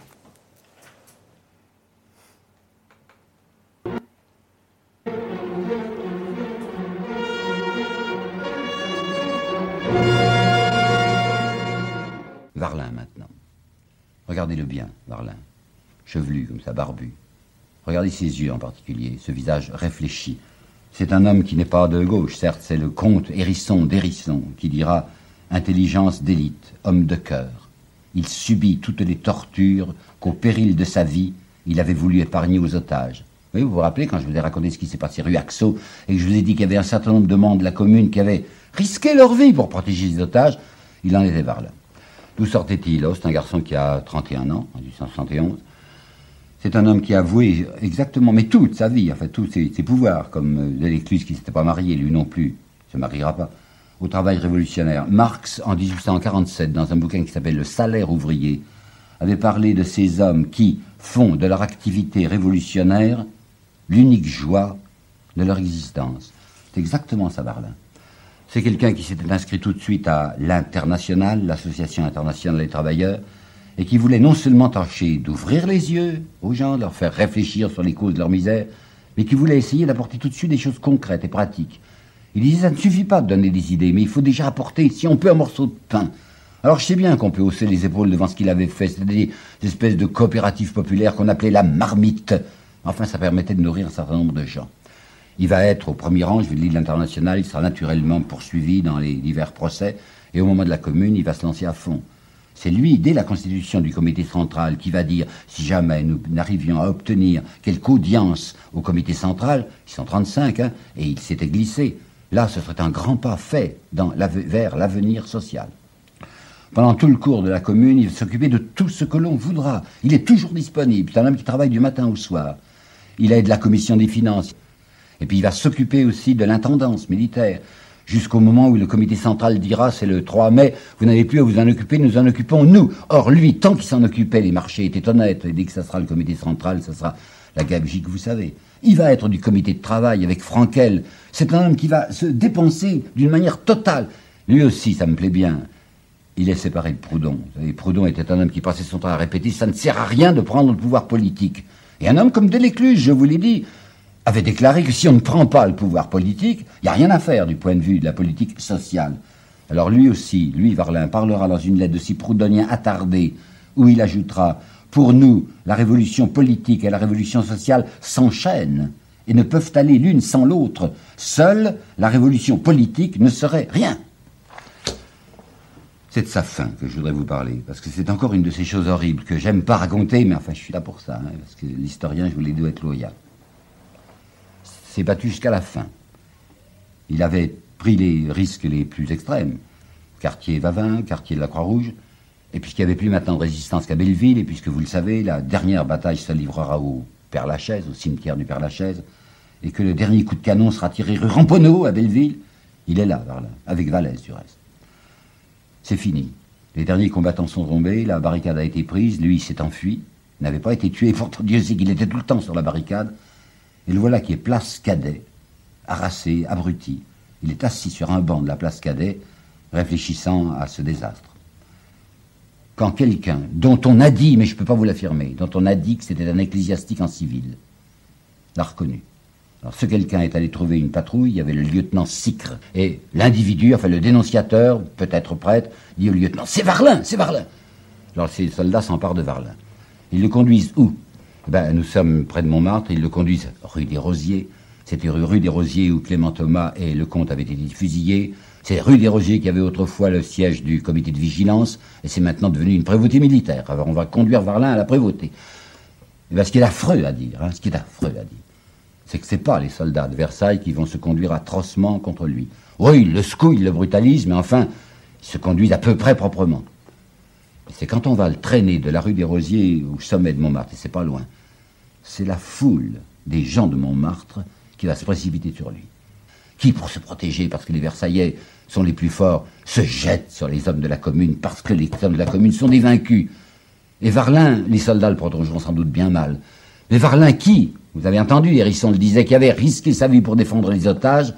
Varlin va être lui-même un otage livré à cette foule qui se retourne maintenant contre ceux qui l'ont défendu. On va en effet lui crever un œil, on va lui griffer la figure. Les soldats s'amusent sans doute de voir leur captif ainsi maltraité. On arrivera à l'asseoir sur une chaise. Il se tient encore debout. Il a un œil fermé puisqu'il est crevé. Il regarde comme il peut avec son autre œil. Il a essayé de croiser ses pauvres bras et on l'a tué comme ça. Vous savez ce que ça veut dire, Montmartre hein? Mons Martyrum, le mont des martyrs.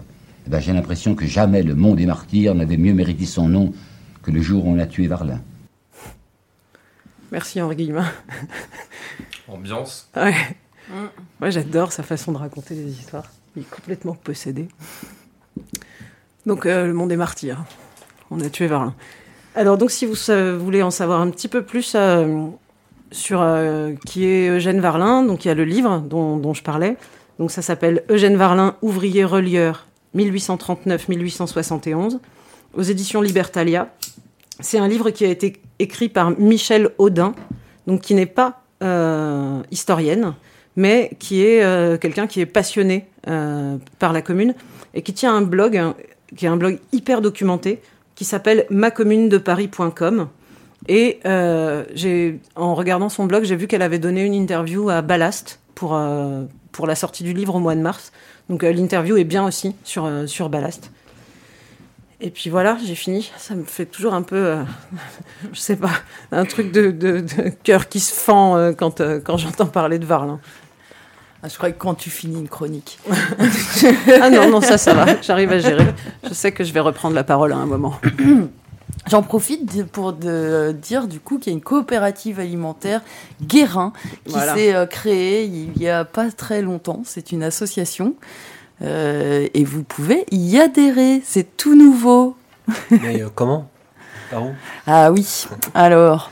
Alors, l'adresse mail. va pouvoir nous livrer des détails pratiques. L'adresse mail peut-être pour les contacter pour euh, contacter la coopérative, oui, par euh, courriel ou de vive voix euh, avec les personnes qui sont déjà membres et une prochaine rencontre en fait courant courant mai, fin mai permettra d'intégrer de, de, nouveaux coopérateurs et d'ici là, pour les personnes qui le souhaitent, on, distribue des, des bulletins d'adhésion. Mhm. Donc vous entendez la voix de Guillaume qui nous a rejoint pour cette deuxième partie et qui a préparé une chronique d'inactualité éditoriale. Et oui, oui, euh, bonjour à toutes et tous. Euh, après euh, ce que nous disait Steph sur les, les parutions récentes des éditions Libertalia, il m'a semblé intéressant de refaire un petit tour sur des, des publications passées. Et avant que l'on ne commence, je vous propose d'écouter la chanson Les étrangers de Léo Ferry.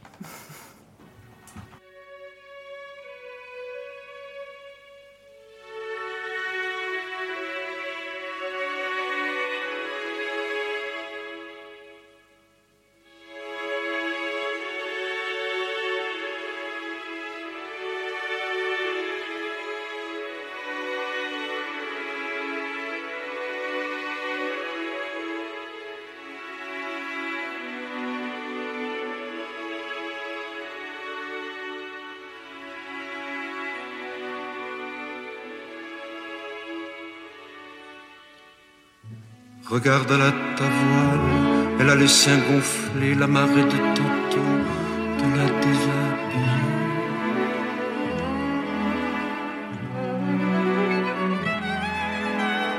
Les bateaux comme les filles, ça fait bien des chichis, mais ce genre de bateau, ça drape dans Paris.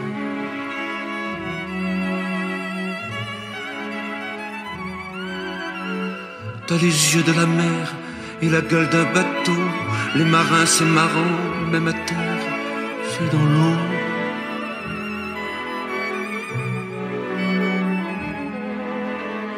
Ta maman a piqué sur ta tête de vieux chien de brillant que tu mets quand t'embarques ton destin.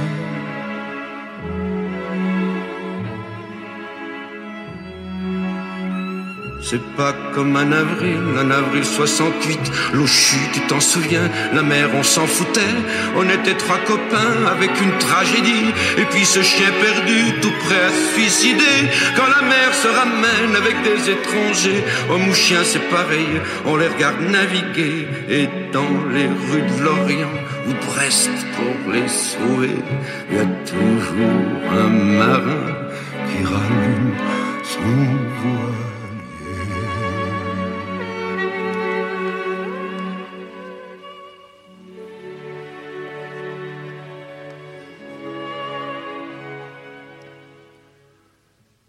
Regarde la taquille à la mer en allée, la marée de tantôt de la tout enjubée.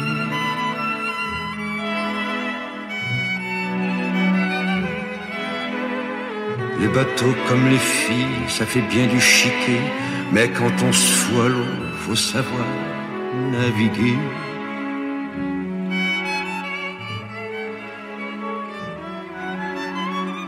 Le cœur comme ces rocs vêtus de chantilly, quand la tempête y a fait un shampoing dans la nuit.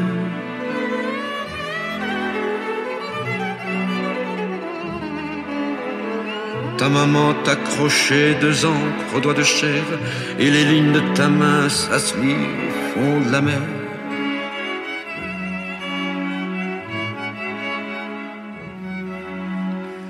C'est pas comme un avril, un avril 68, Lochu, tu t'en souviens, dans ces rues de l'emmerde, on était trois copains au bout de mille nuits, et le jour qui se pointait, afin que rien ne se perde, quand la mer se ramène avec les étrangers, en Bretagne, y a toujours la crêperie d'à côté, et un marin qui file une bonne crêpe en ciment, tellement il y a fourré des tonnes de sentiments.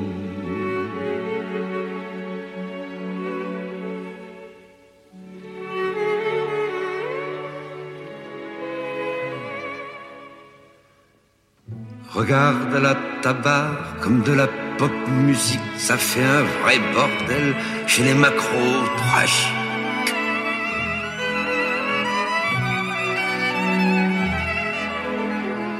La mer a ses anglais avec le drapeau noir, on dirait 68 qui sent rien du trottoir.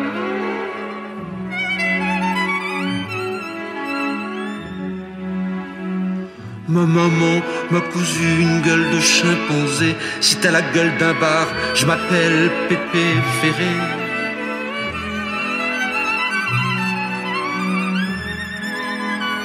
C'est pas comme un avril, en avril de mon cul dans ce bar adossé au destin de la rue.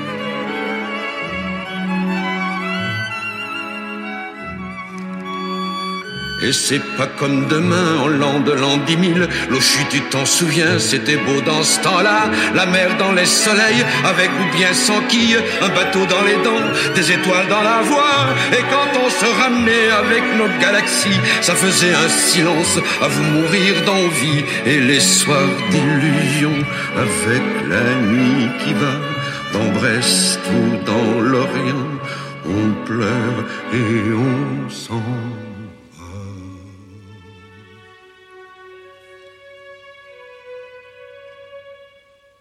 L'an 10 000. Le CHU. Tu te rappelles? L'an 10 000. Tu te rappelles? Le CHU. L'an 10 000. L'an 10 000. L'an 10 000. L'an 10 000. L'an 10 000. L'an 10 000. L'an 10 000. L'an 10 000.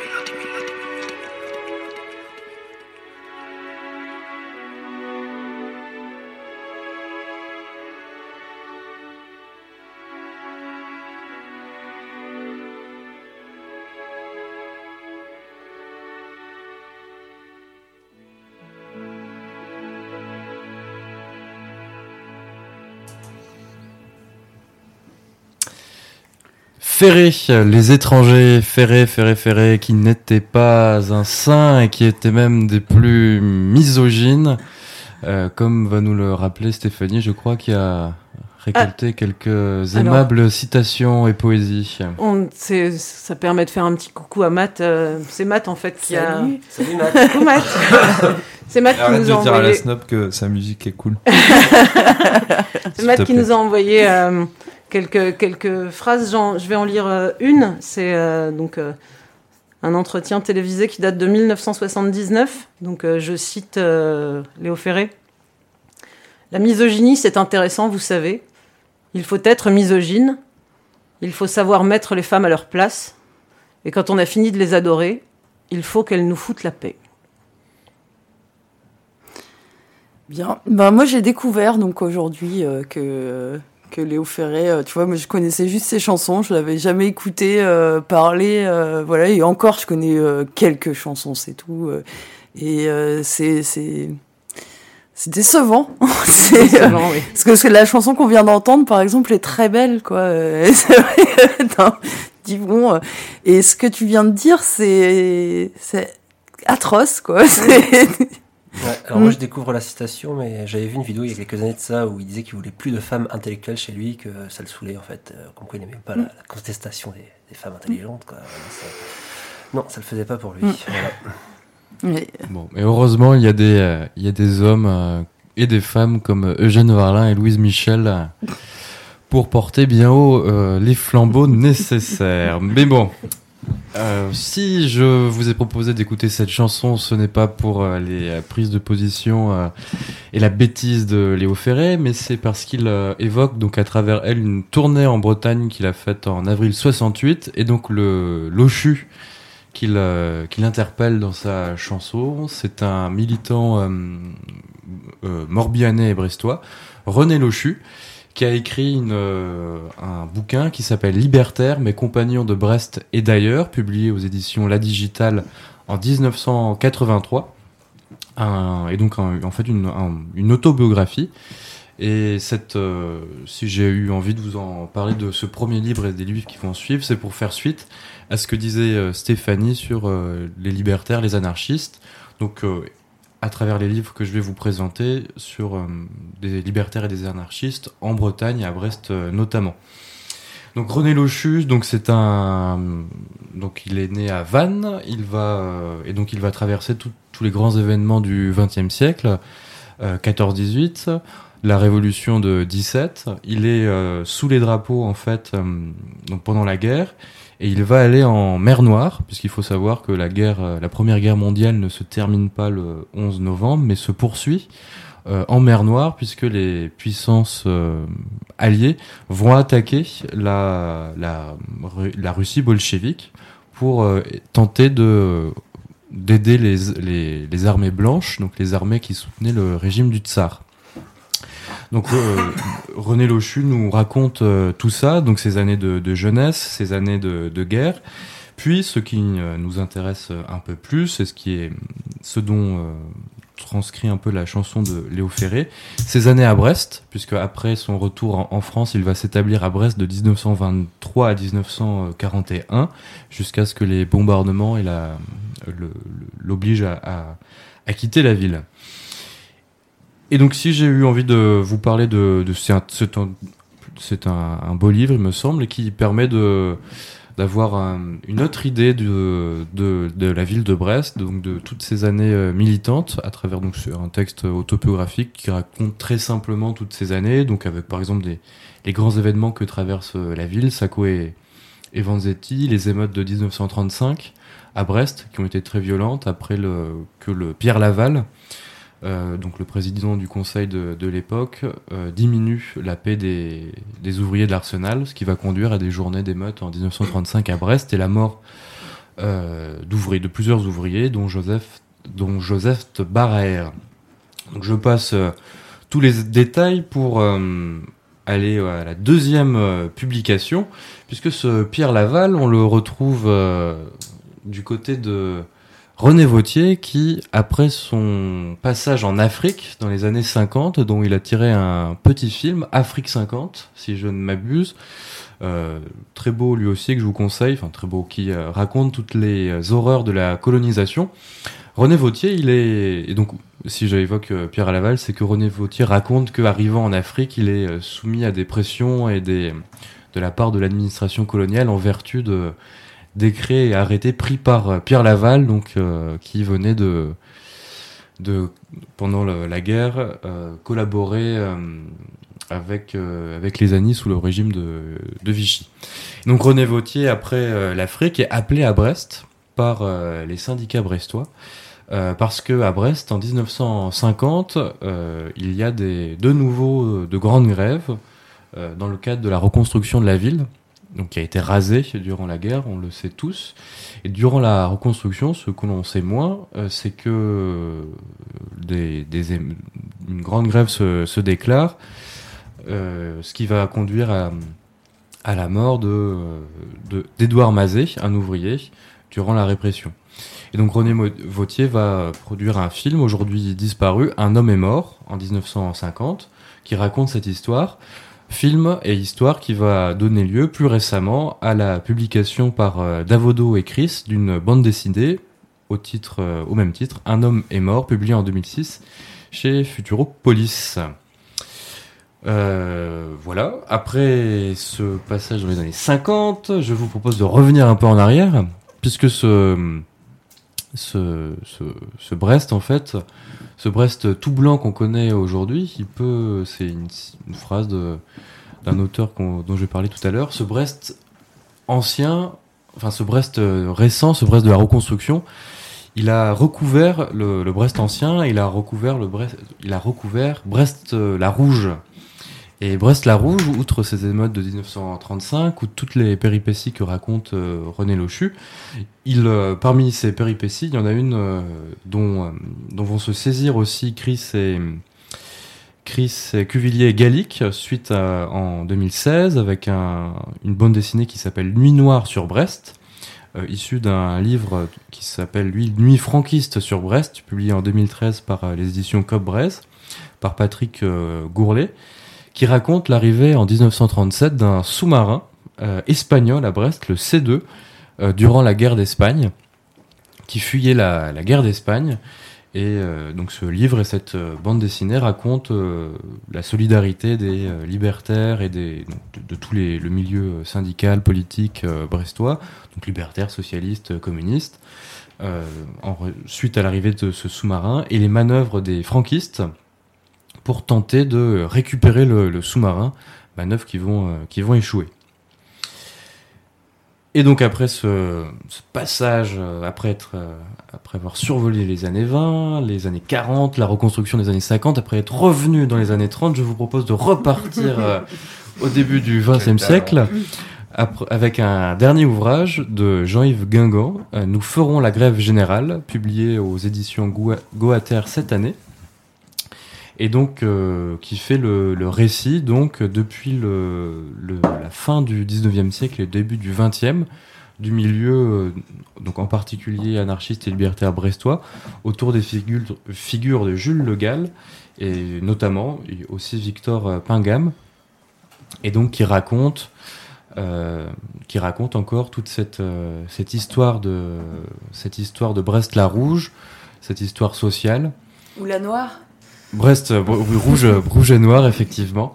Euh, et notamment autour de donc des luttes de Jules Le Gall et Victor Pingam, donc pour constituer des comment dire, pour diffuser des, des idées libertaires, antimilitaristes, jusqu'à la construction d'une maison du peuple en 1924. Alors non pas une maison du peuple comme on peut l'entendre aujourd'hui à Brest, qui est en fait une bourse du travail, une bourse des syndicats municipaux, mais en fait une maison du peuple autogérée, donc euh, anarchiste, euh, qui de 1924 à 1940 va être le, cœur de nombreuses activités euh, politiques et sociales, artistiques, à Brest et, dans, tout, le Finistère.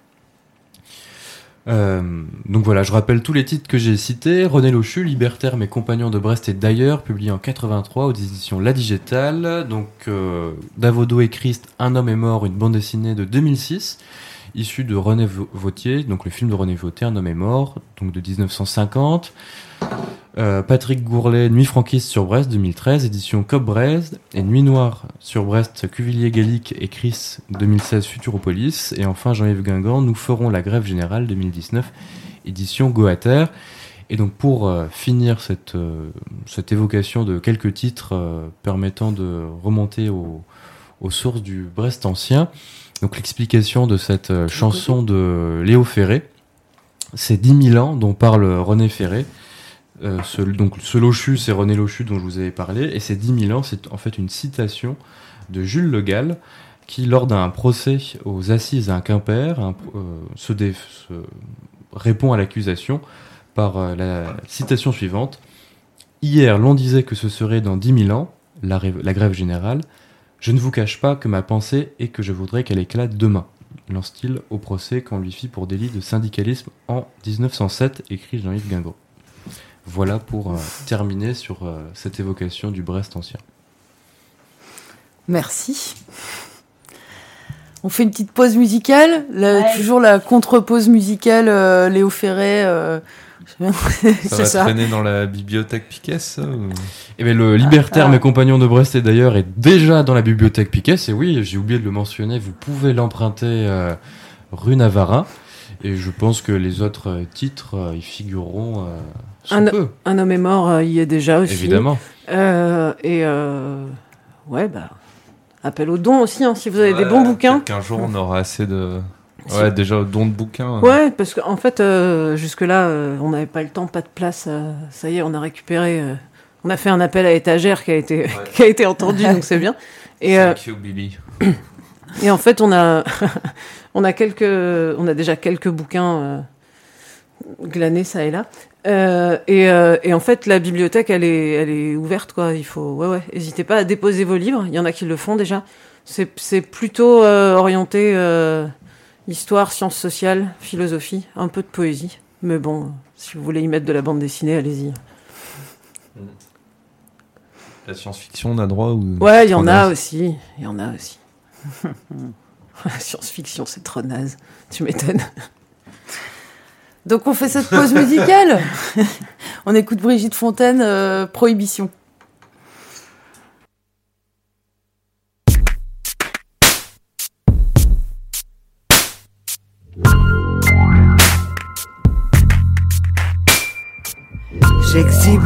Carte senior sous les yeux goguenards des porcs qui partirent d'un rire obscène vers ma silhouette de sirène.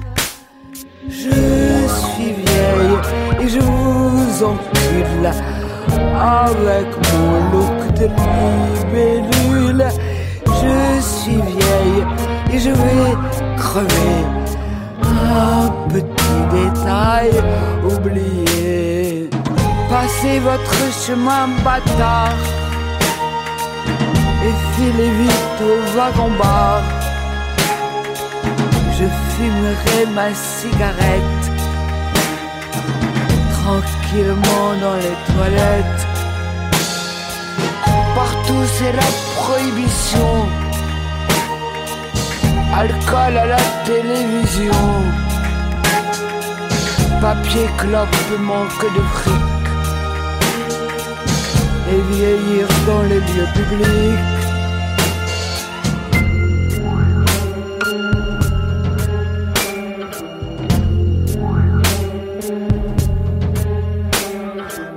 Partout c'est la prohibition. Paroles, cris, fornication. Interdit à 60 ans. Ou scandale Eric je suis vieille et je vous encule avec mon look de libellule. Je suis vieille et je vais crever.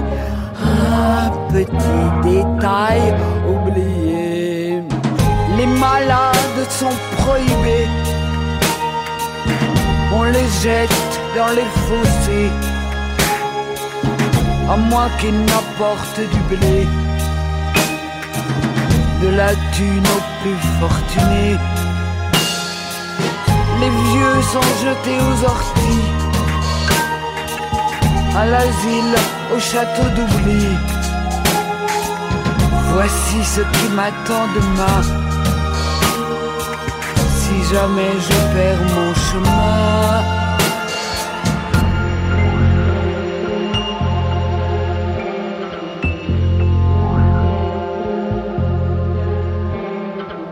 J'ai d'autres projets, vous voyez. Je vais baiser, boire et fumer. Je vais m'inventer d'autres cieux, toujours plus vastes Je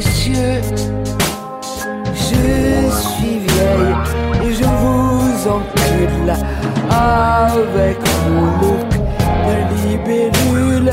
Je suis vieille sans foi ni loi. Si je meurs, ce sera de joie.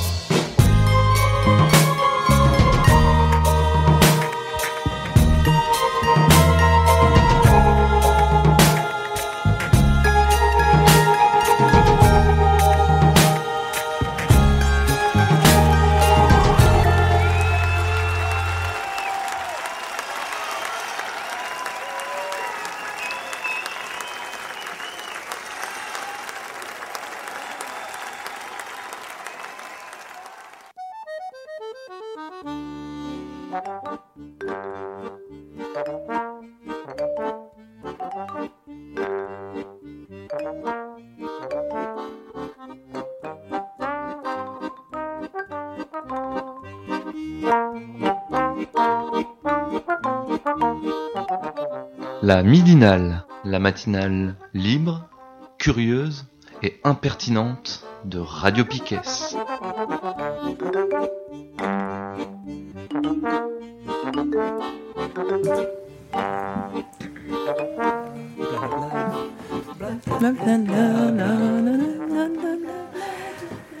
Est toujours le 29 euh, avril 2019 et c'est la troisième partie de cette euh, midinale. On, est, on va faire l'agenda. Qu'est-ce qu'il y a à faire euh, bientôt? Donc euh, très bientôt, c'est le 1er mai. Très bientôt, c'est le 1er mai. tout C'est à la fait. fête du travail. Non, des travailleurs et des travailleuses. Ah, merci. C'était pas la même chose. On glorifie pas le travail ce jour-là. ni les patrons. C'est ça. Je trouve ça encore pire de glorifier les travailleurs et les travailleuses. Mais... Bah, ça dépend de ta perspective politique, mais effectivement, si certaines organisations glorifient les travailleurs et les travailleuses, d'autres euh, ne- se- s'insurgent contre leur peine. Oui, donc. euh, L'agenda. Pas de problème.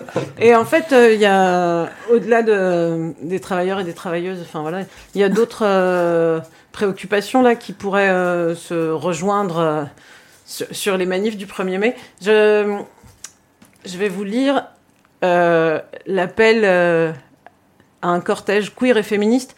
Euh, donc, vous pouvez trouver toutes les infos sur bourrasque-info.org. Et donc, c'est 1er mai, les pédales contre le capital. Appel à un cortège queer et féministe, en mixité choisie, sans mecs, cis, hétéros. Tu es féministe intersectionnelle. Tu es queer, tu es anarchiste, tu es gwyn, tu es PD. Tu portes le hijab, tu as la tête rasée, tu es noir, tu vis en squat, tu es chômeur, chômeuse, tu es traumatisé par ton père, tu es tatoué, tu es trans, tu es cagoulé, tu te fais exploiter, tu râles tout le temps. Tu es séropositif, séropositive, tu es en fauteuil, tu es casseur, casseuse, tu es mère, tu es timide, tu es voyageur, voyageuse, tu es intersexe, tu es sourd, sourde, tu es femme de ménage, tu es stérile, tu es non-binaire, tu es motard, motarde, t'as un rire de sorcière, tu es bon, bonne à rien, tu es bi, t'es une meuf du bâtiment, tu es antiraciste, tu es maigre, tu es étudiant, étudiante, tu es androgyne, tu es psychiatrisé, tu es sans papier, tu fabriques des pistes de boue, tu es travailleur, travailleuse du sexe, tu t'occupes de tout.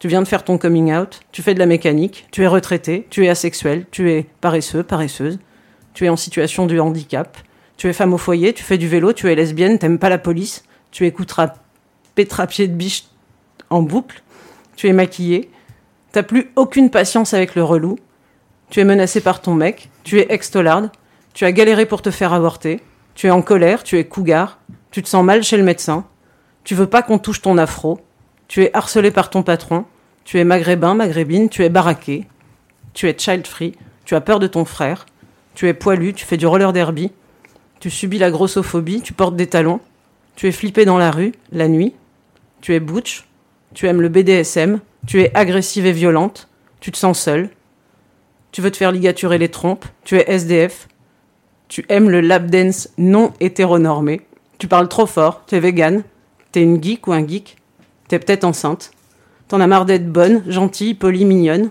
tu es fière d'être qui tu es, tu es une survivante, tu es fauchée, tu es queer edge, tu es anticapitaliste, tu en as marre qu'on te coupe la parole, tu pètes les plombs, tu es heureuse, t'es vénère, et bien plus encore. La rue est à toutes, tous, viens à la manif. Faut mettre ses plus belles euh, perruques. Pour l'occasion. Ouais.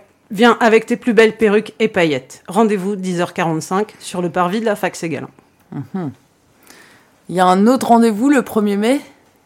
Toi, t'as- que- Pierre, tu as le petit papier devant toi. C'est un appel de CNT, je sais plus euh, quel. euh, Ouais, c'est à l'appel de pas mal de gens, mais il y a ce qui est intéressant peut-être, c'est le c'est- comment dire euh, au recto quoi. Euh, Il y a il y a pas de justement de symbole ou de, de logo quoi, je veux dire. C'est juste euh, manifestation mercredi 1er mai à Brest. Rendez-vous 11h place de la Liberté. Et après, donc, il y a le texte euh, que je vous raconte. Et c'est de l'autre côté, à la fin du texte, euh, il y a euh, les Gilets jaunes en premier. Après, il y a des organisations syndicales euh, solidaires, CNT. Donc, euh, pas la CGT, pas FO. Si on a une définition euh, extrêmement large de l'organisation syndicale, on pourrait dire pas la CFDT. Euh, attaque les citoyens, donc une asso, quoi, disons, les citoyens pour le climat, une alternative pour l'UBO et des jeunes grévistes. Il y a le, logo de Youth for Climate, aussi les, les lycéens, les plus jeunes, en colère, qui veulent qu'on fasse quelque chose pour le climat. Bref, voilà, ça, ça, ça rassemble pas mal de gens un peu vénères, quoi. Alors.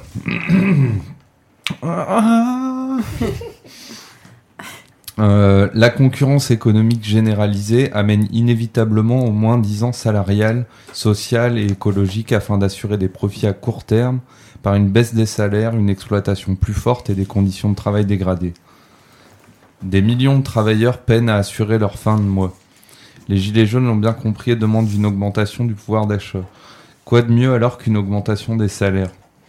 Macron a essayé de faire passer une taxe sur les carburants pour une mesure écologique d'importance alors que seulement 20% environ de celle-ci était allouée à la transition énergétique, le reste compensant la suppression de l'ISF. Depuis, les prix du carburant reviennent à leur niveau du 17 novembre, premier acte du mouvement des Gilets jaunes, et la politique fiscale de ce gouvernement est toujours aussi injuste. C'est tout un système à changer, celui qui fait produire et transiter des marchandises de l'autre bout de la planète et met en concurrence les travailleurs de tous les pays, épuise les ressources naturelles et détruit l'environnement, ce qui impactera en priorité les plus pauvres d'entre nous.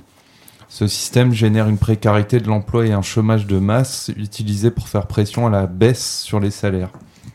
Macron prévoit d'a- d'accentuer le contrôle des chômeurs et allocataires de minima sociaux et ainsi les faire se sentir responsables de leur sort, cherchant à masquer qu'ils ne sont que les victimes d'un système de plus en plus automatisé et destructeur au profit des plus riches. La logique interne du capitalisme mène le monde à sa perte en détruisant l'environnement et les espèces vivantes, y compris l'être humain. Macron suit cette logique en détériorant toujours plus nos biens communs, privatisation et casse des services publics, éducatifs, hospitaliers, etc., avec 120 000 suppressions de postes de fonctionnaires prévues sur son quinquennat et des conditions de travail dégradées. Nous, citoyens, subissons toutes ces attaques, peu importe notre position face à l'emploi, futurs travailleurs peut-être, étudiants et lycéens, trois petits points. travailleurs sans emploi et nos anciens qui, après une vie de labeur, subissent et subiront les réformes de Macron visant les retraites. Ne nous soumettons plus. Pour une vie digne, conquérons notre pouvoir politique. Construisons une démocratie réelle et reprenons le pouvoir de décision sur notre avenir. Donc c'est euh, euh, ainsi Gilets jaunes, organisation syndicale, solidaire CNT, attaque citoyen pour le climat, une alternative pour l'UBO, pour l'UBO et jeunes grévistes pour le climat manifesteront côte à côte ce 1er mai. Et donc euh, voilà cet appel. Je trouve que c'est pas mal qui se retrouve quand même à côté de d'un appel un, petit peu plus large au niveau des luttes, quoi. Euh, parce que bon, ben, là-dedans, il n'y a rien sur euh, ni sur la race, ni sur le genre, ni sur... Mm. C'est bon, c'est un choix sûrement. En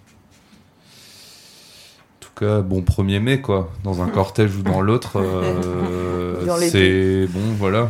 C'est pas la première fois sur les quelques années dernières, là, mais au 1er mai, tu as l'impression qu'il se passe un peu des choses. Quoi. Et donc, euh, j'imagine, euh, peut-être ce qu'on pourrait faire, c'est. À mon avis, il y aura un troisième cortège. Hein. C'est le cortège unitaire des, donc, des guillemets à tous les mots. Mm. Donc, le cortège unitaire des syndicats donc euh, CGT, FO, euh, avec tous leurs copains, hein, peut-être même la CFDT, euh, Place de la Liberté, mm. quoi, j'imagine, à telle heure. sûrement pas la même heure que les autres, machin. Donc nous appelons à nos camarades à se soulever sous notre drapeau unique, la CGT, à ne surtout pas se joindre à d'autres cortèges, parce que c'est mal, ce sont tous des fascistes, de toute façon, on vous l'a bien dit. Et, euh, et voilà, quoi, rendez-vous, ben, je peux pas vous dire à quelle heure, parce que c'est le secrétaire euh, fédéral, euh, enfin, le secrétaire de l'UL Brest qui décidera de lui-même le, le mercredi 1er mai de l'heure qui ira bien pour faire chier les autres syndicats, etc., etc. Mais en tout cas, au 1er mai, à vous aussi, camarades. Merci. euh... Toi, t'es prêt. Hein.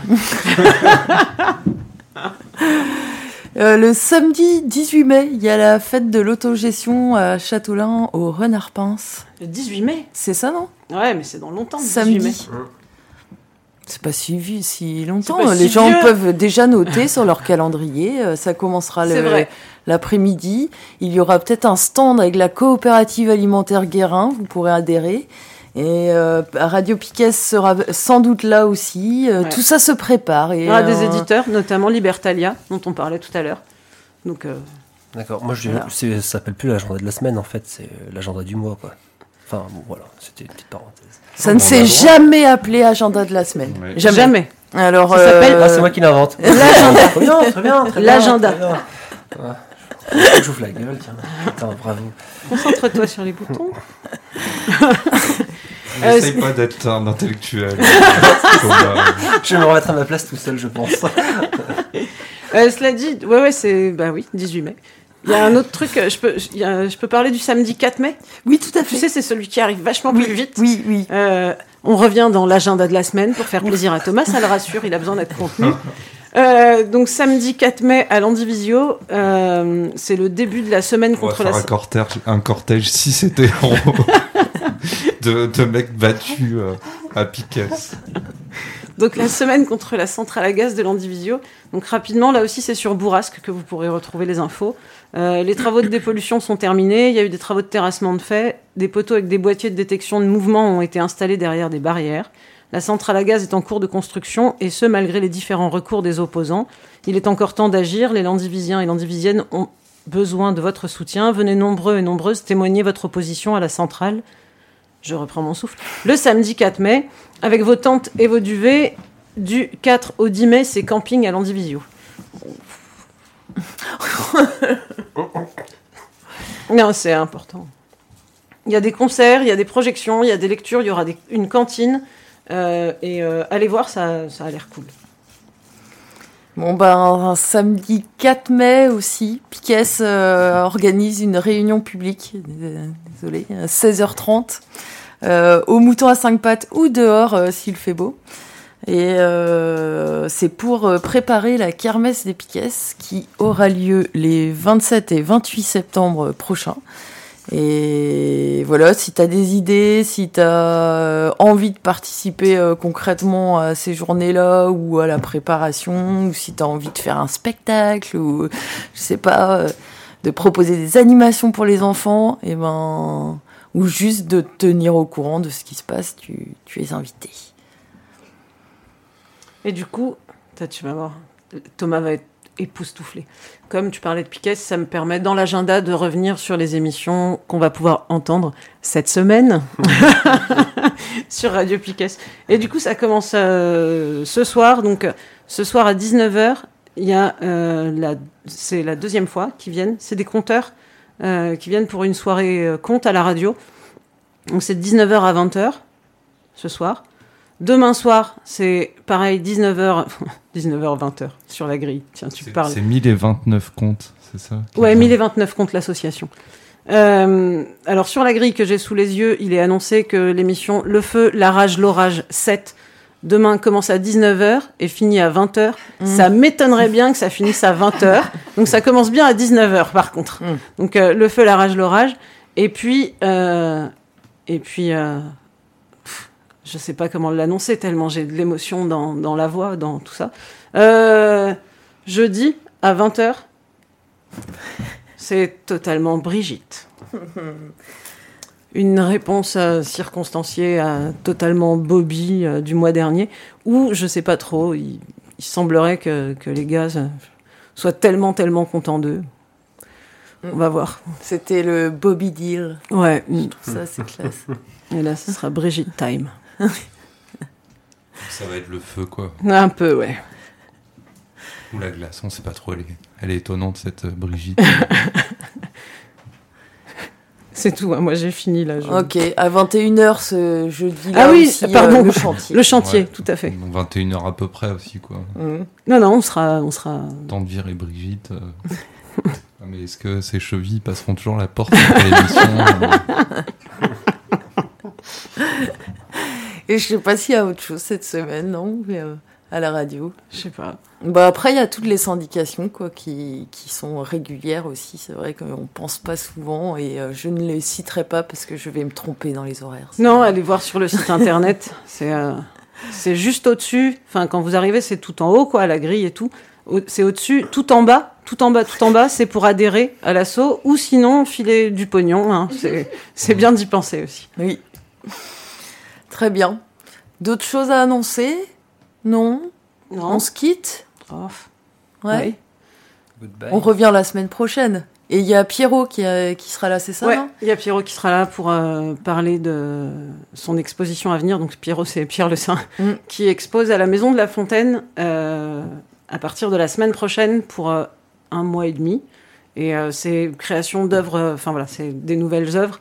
Et il a toute la Maison de la Fontaine pour lui. Alors lui, je sais même pas comment on va le faire rentrer dans le studio avec ses chevilles. Quoi. C'est...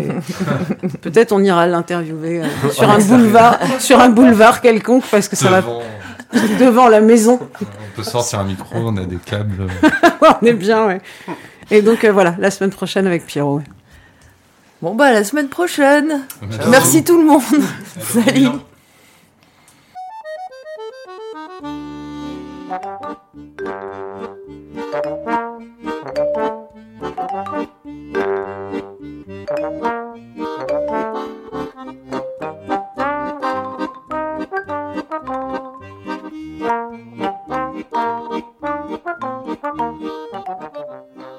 la matinale libre, curieuse et impertinente de Radio Piquet.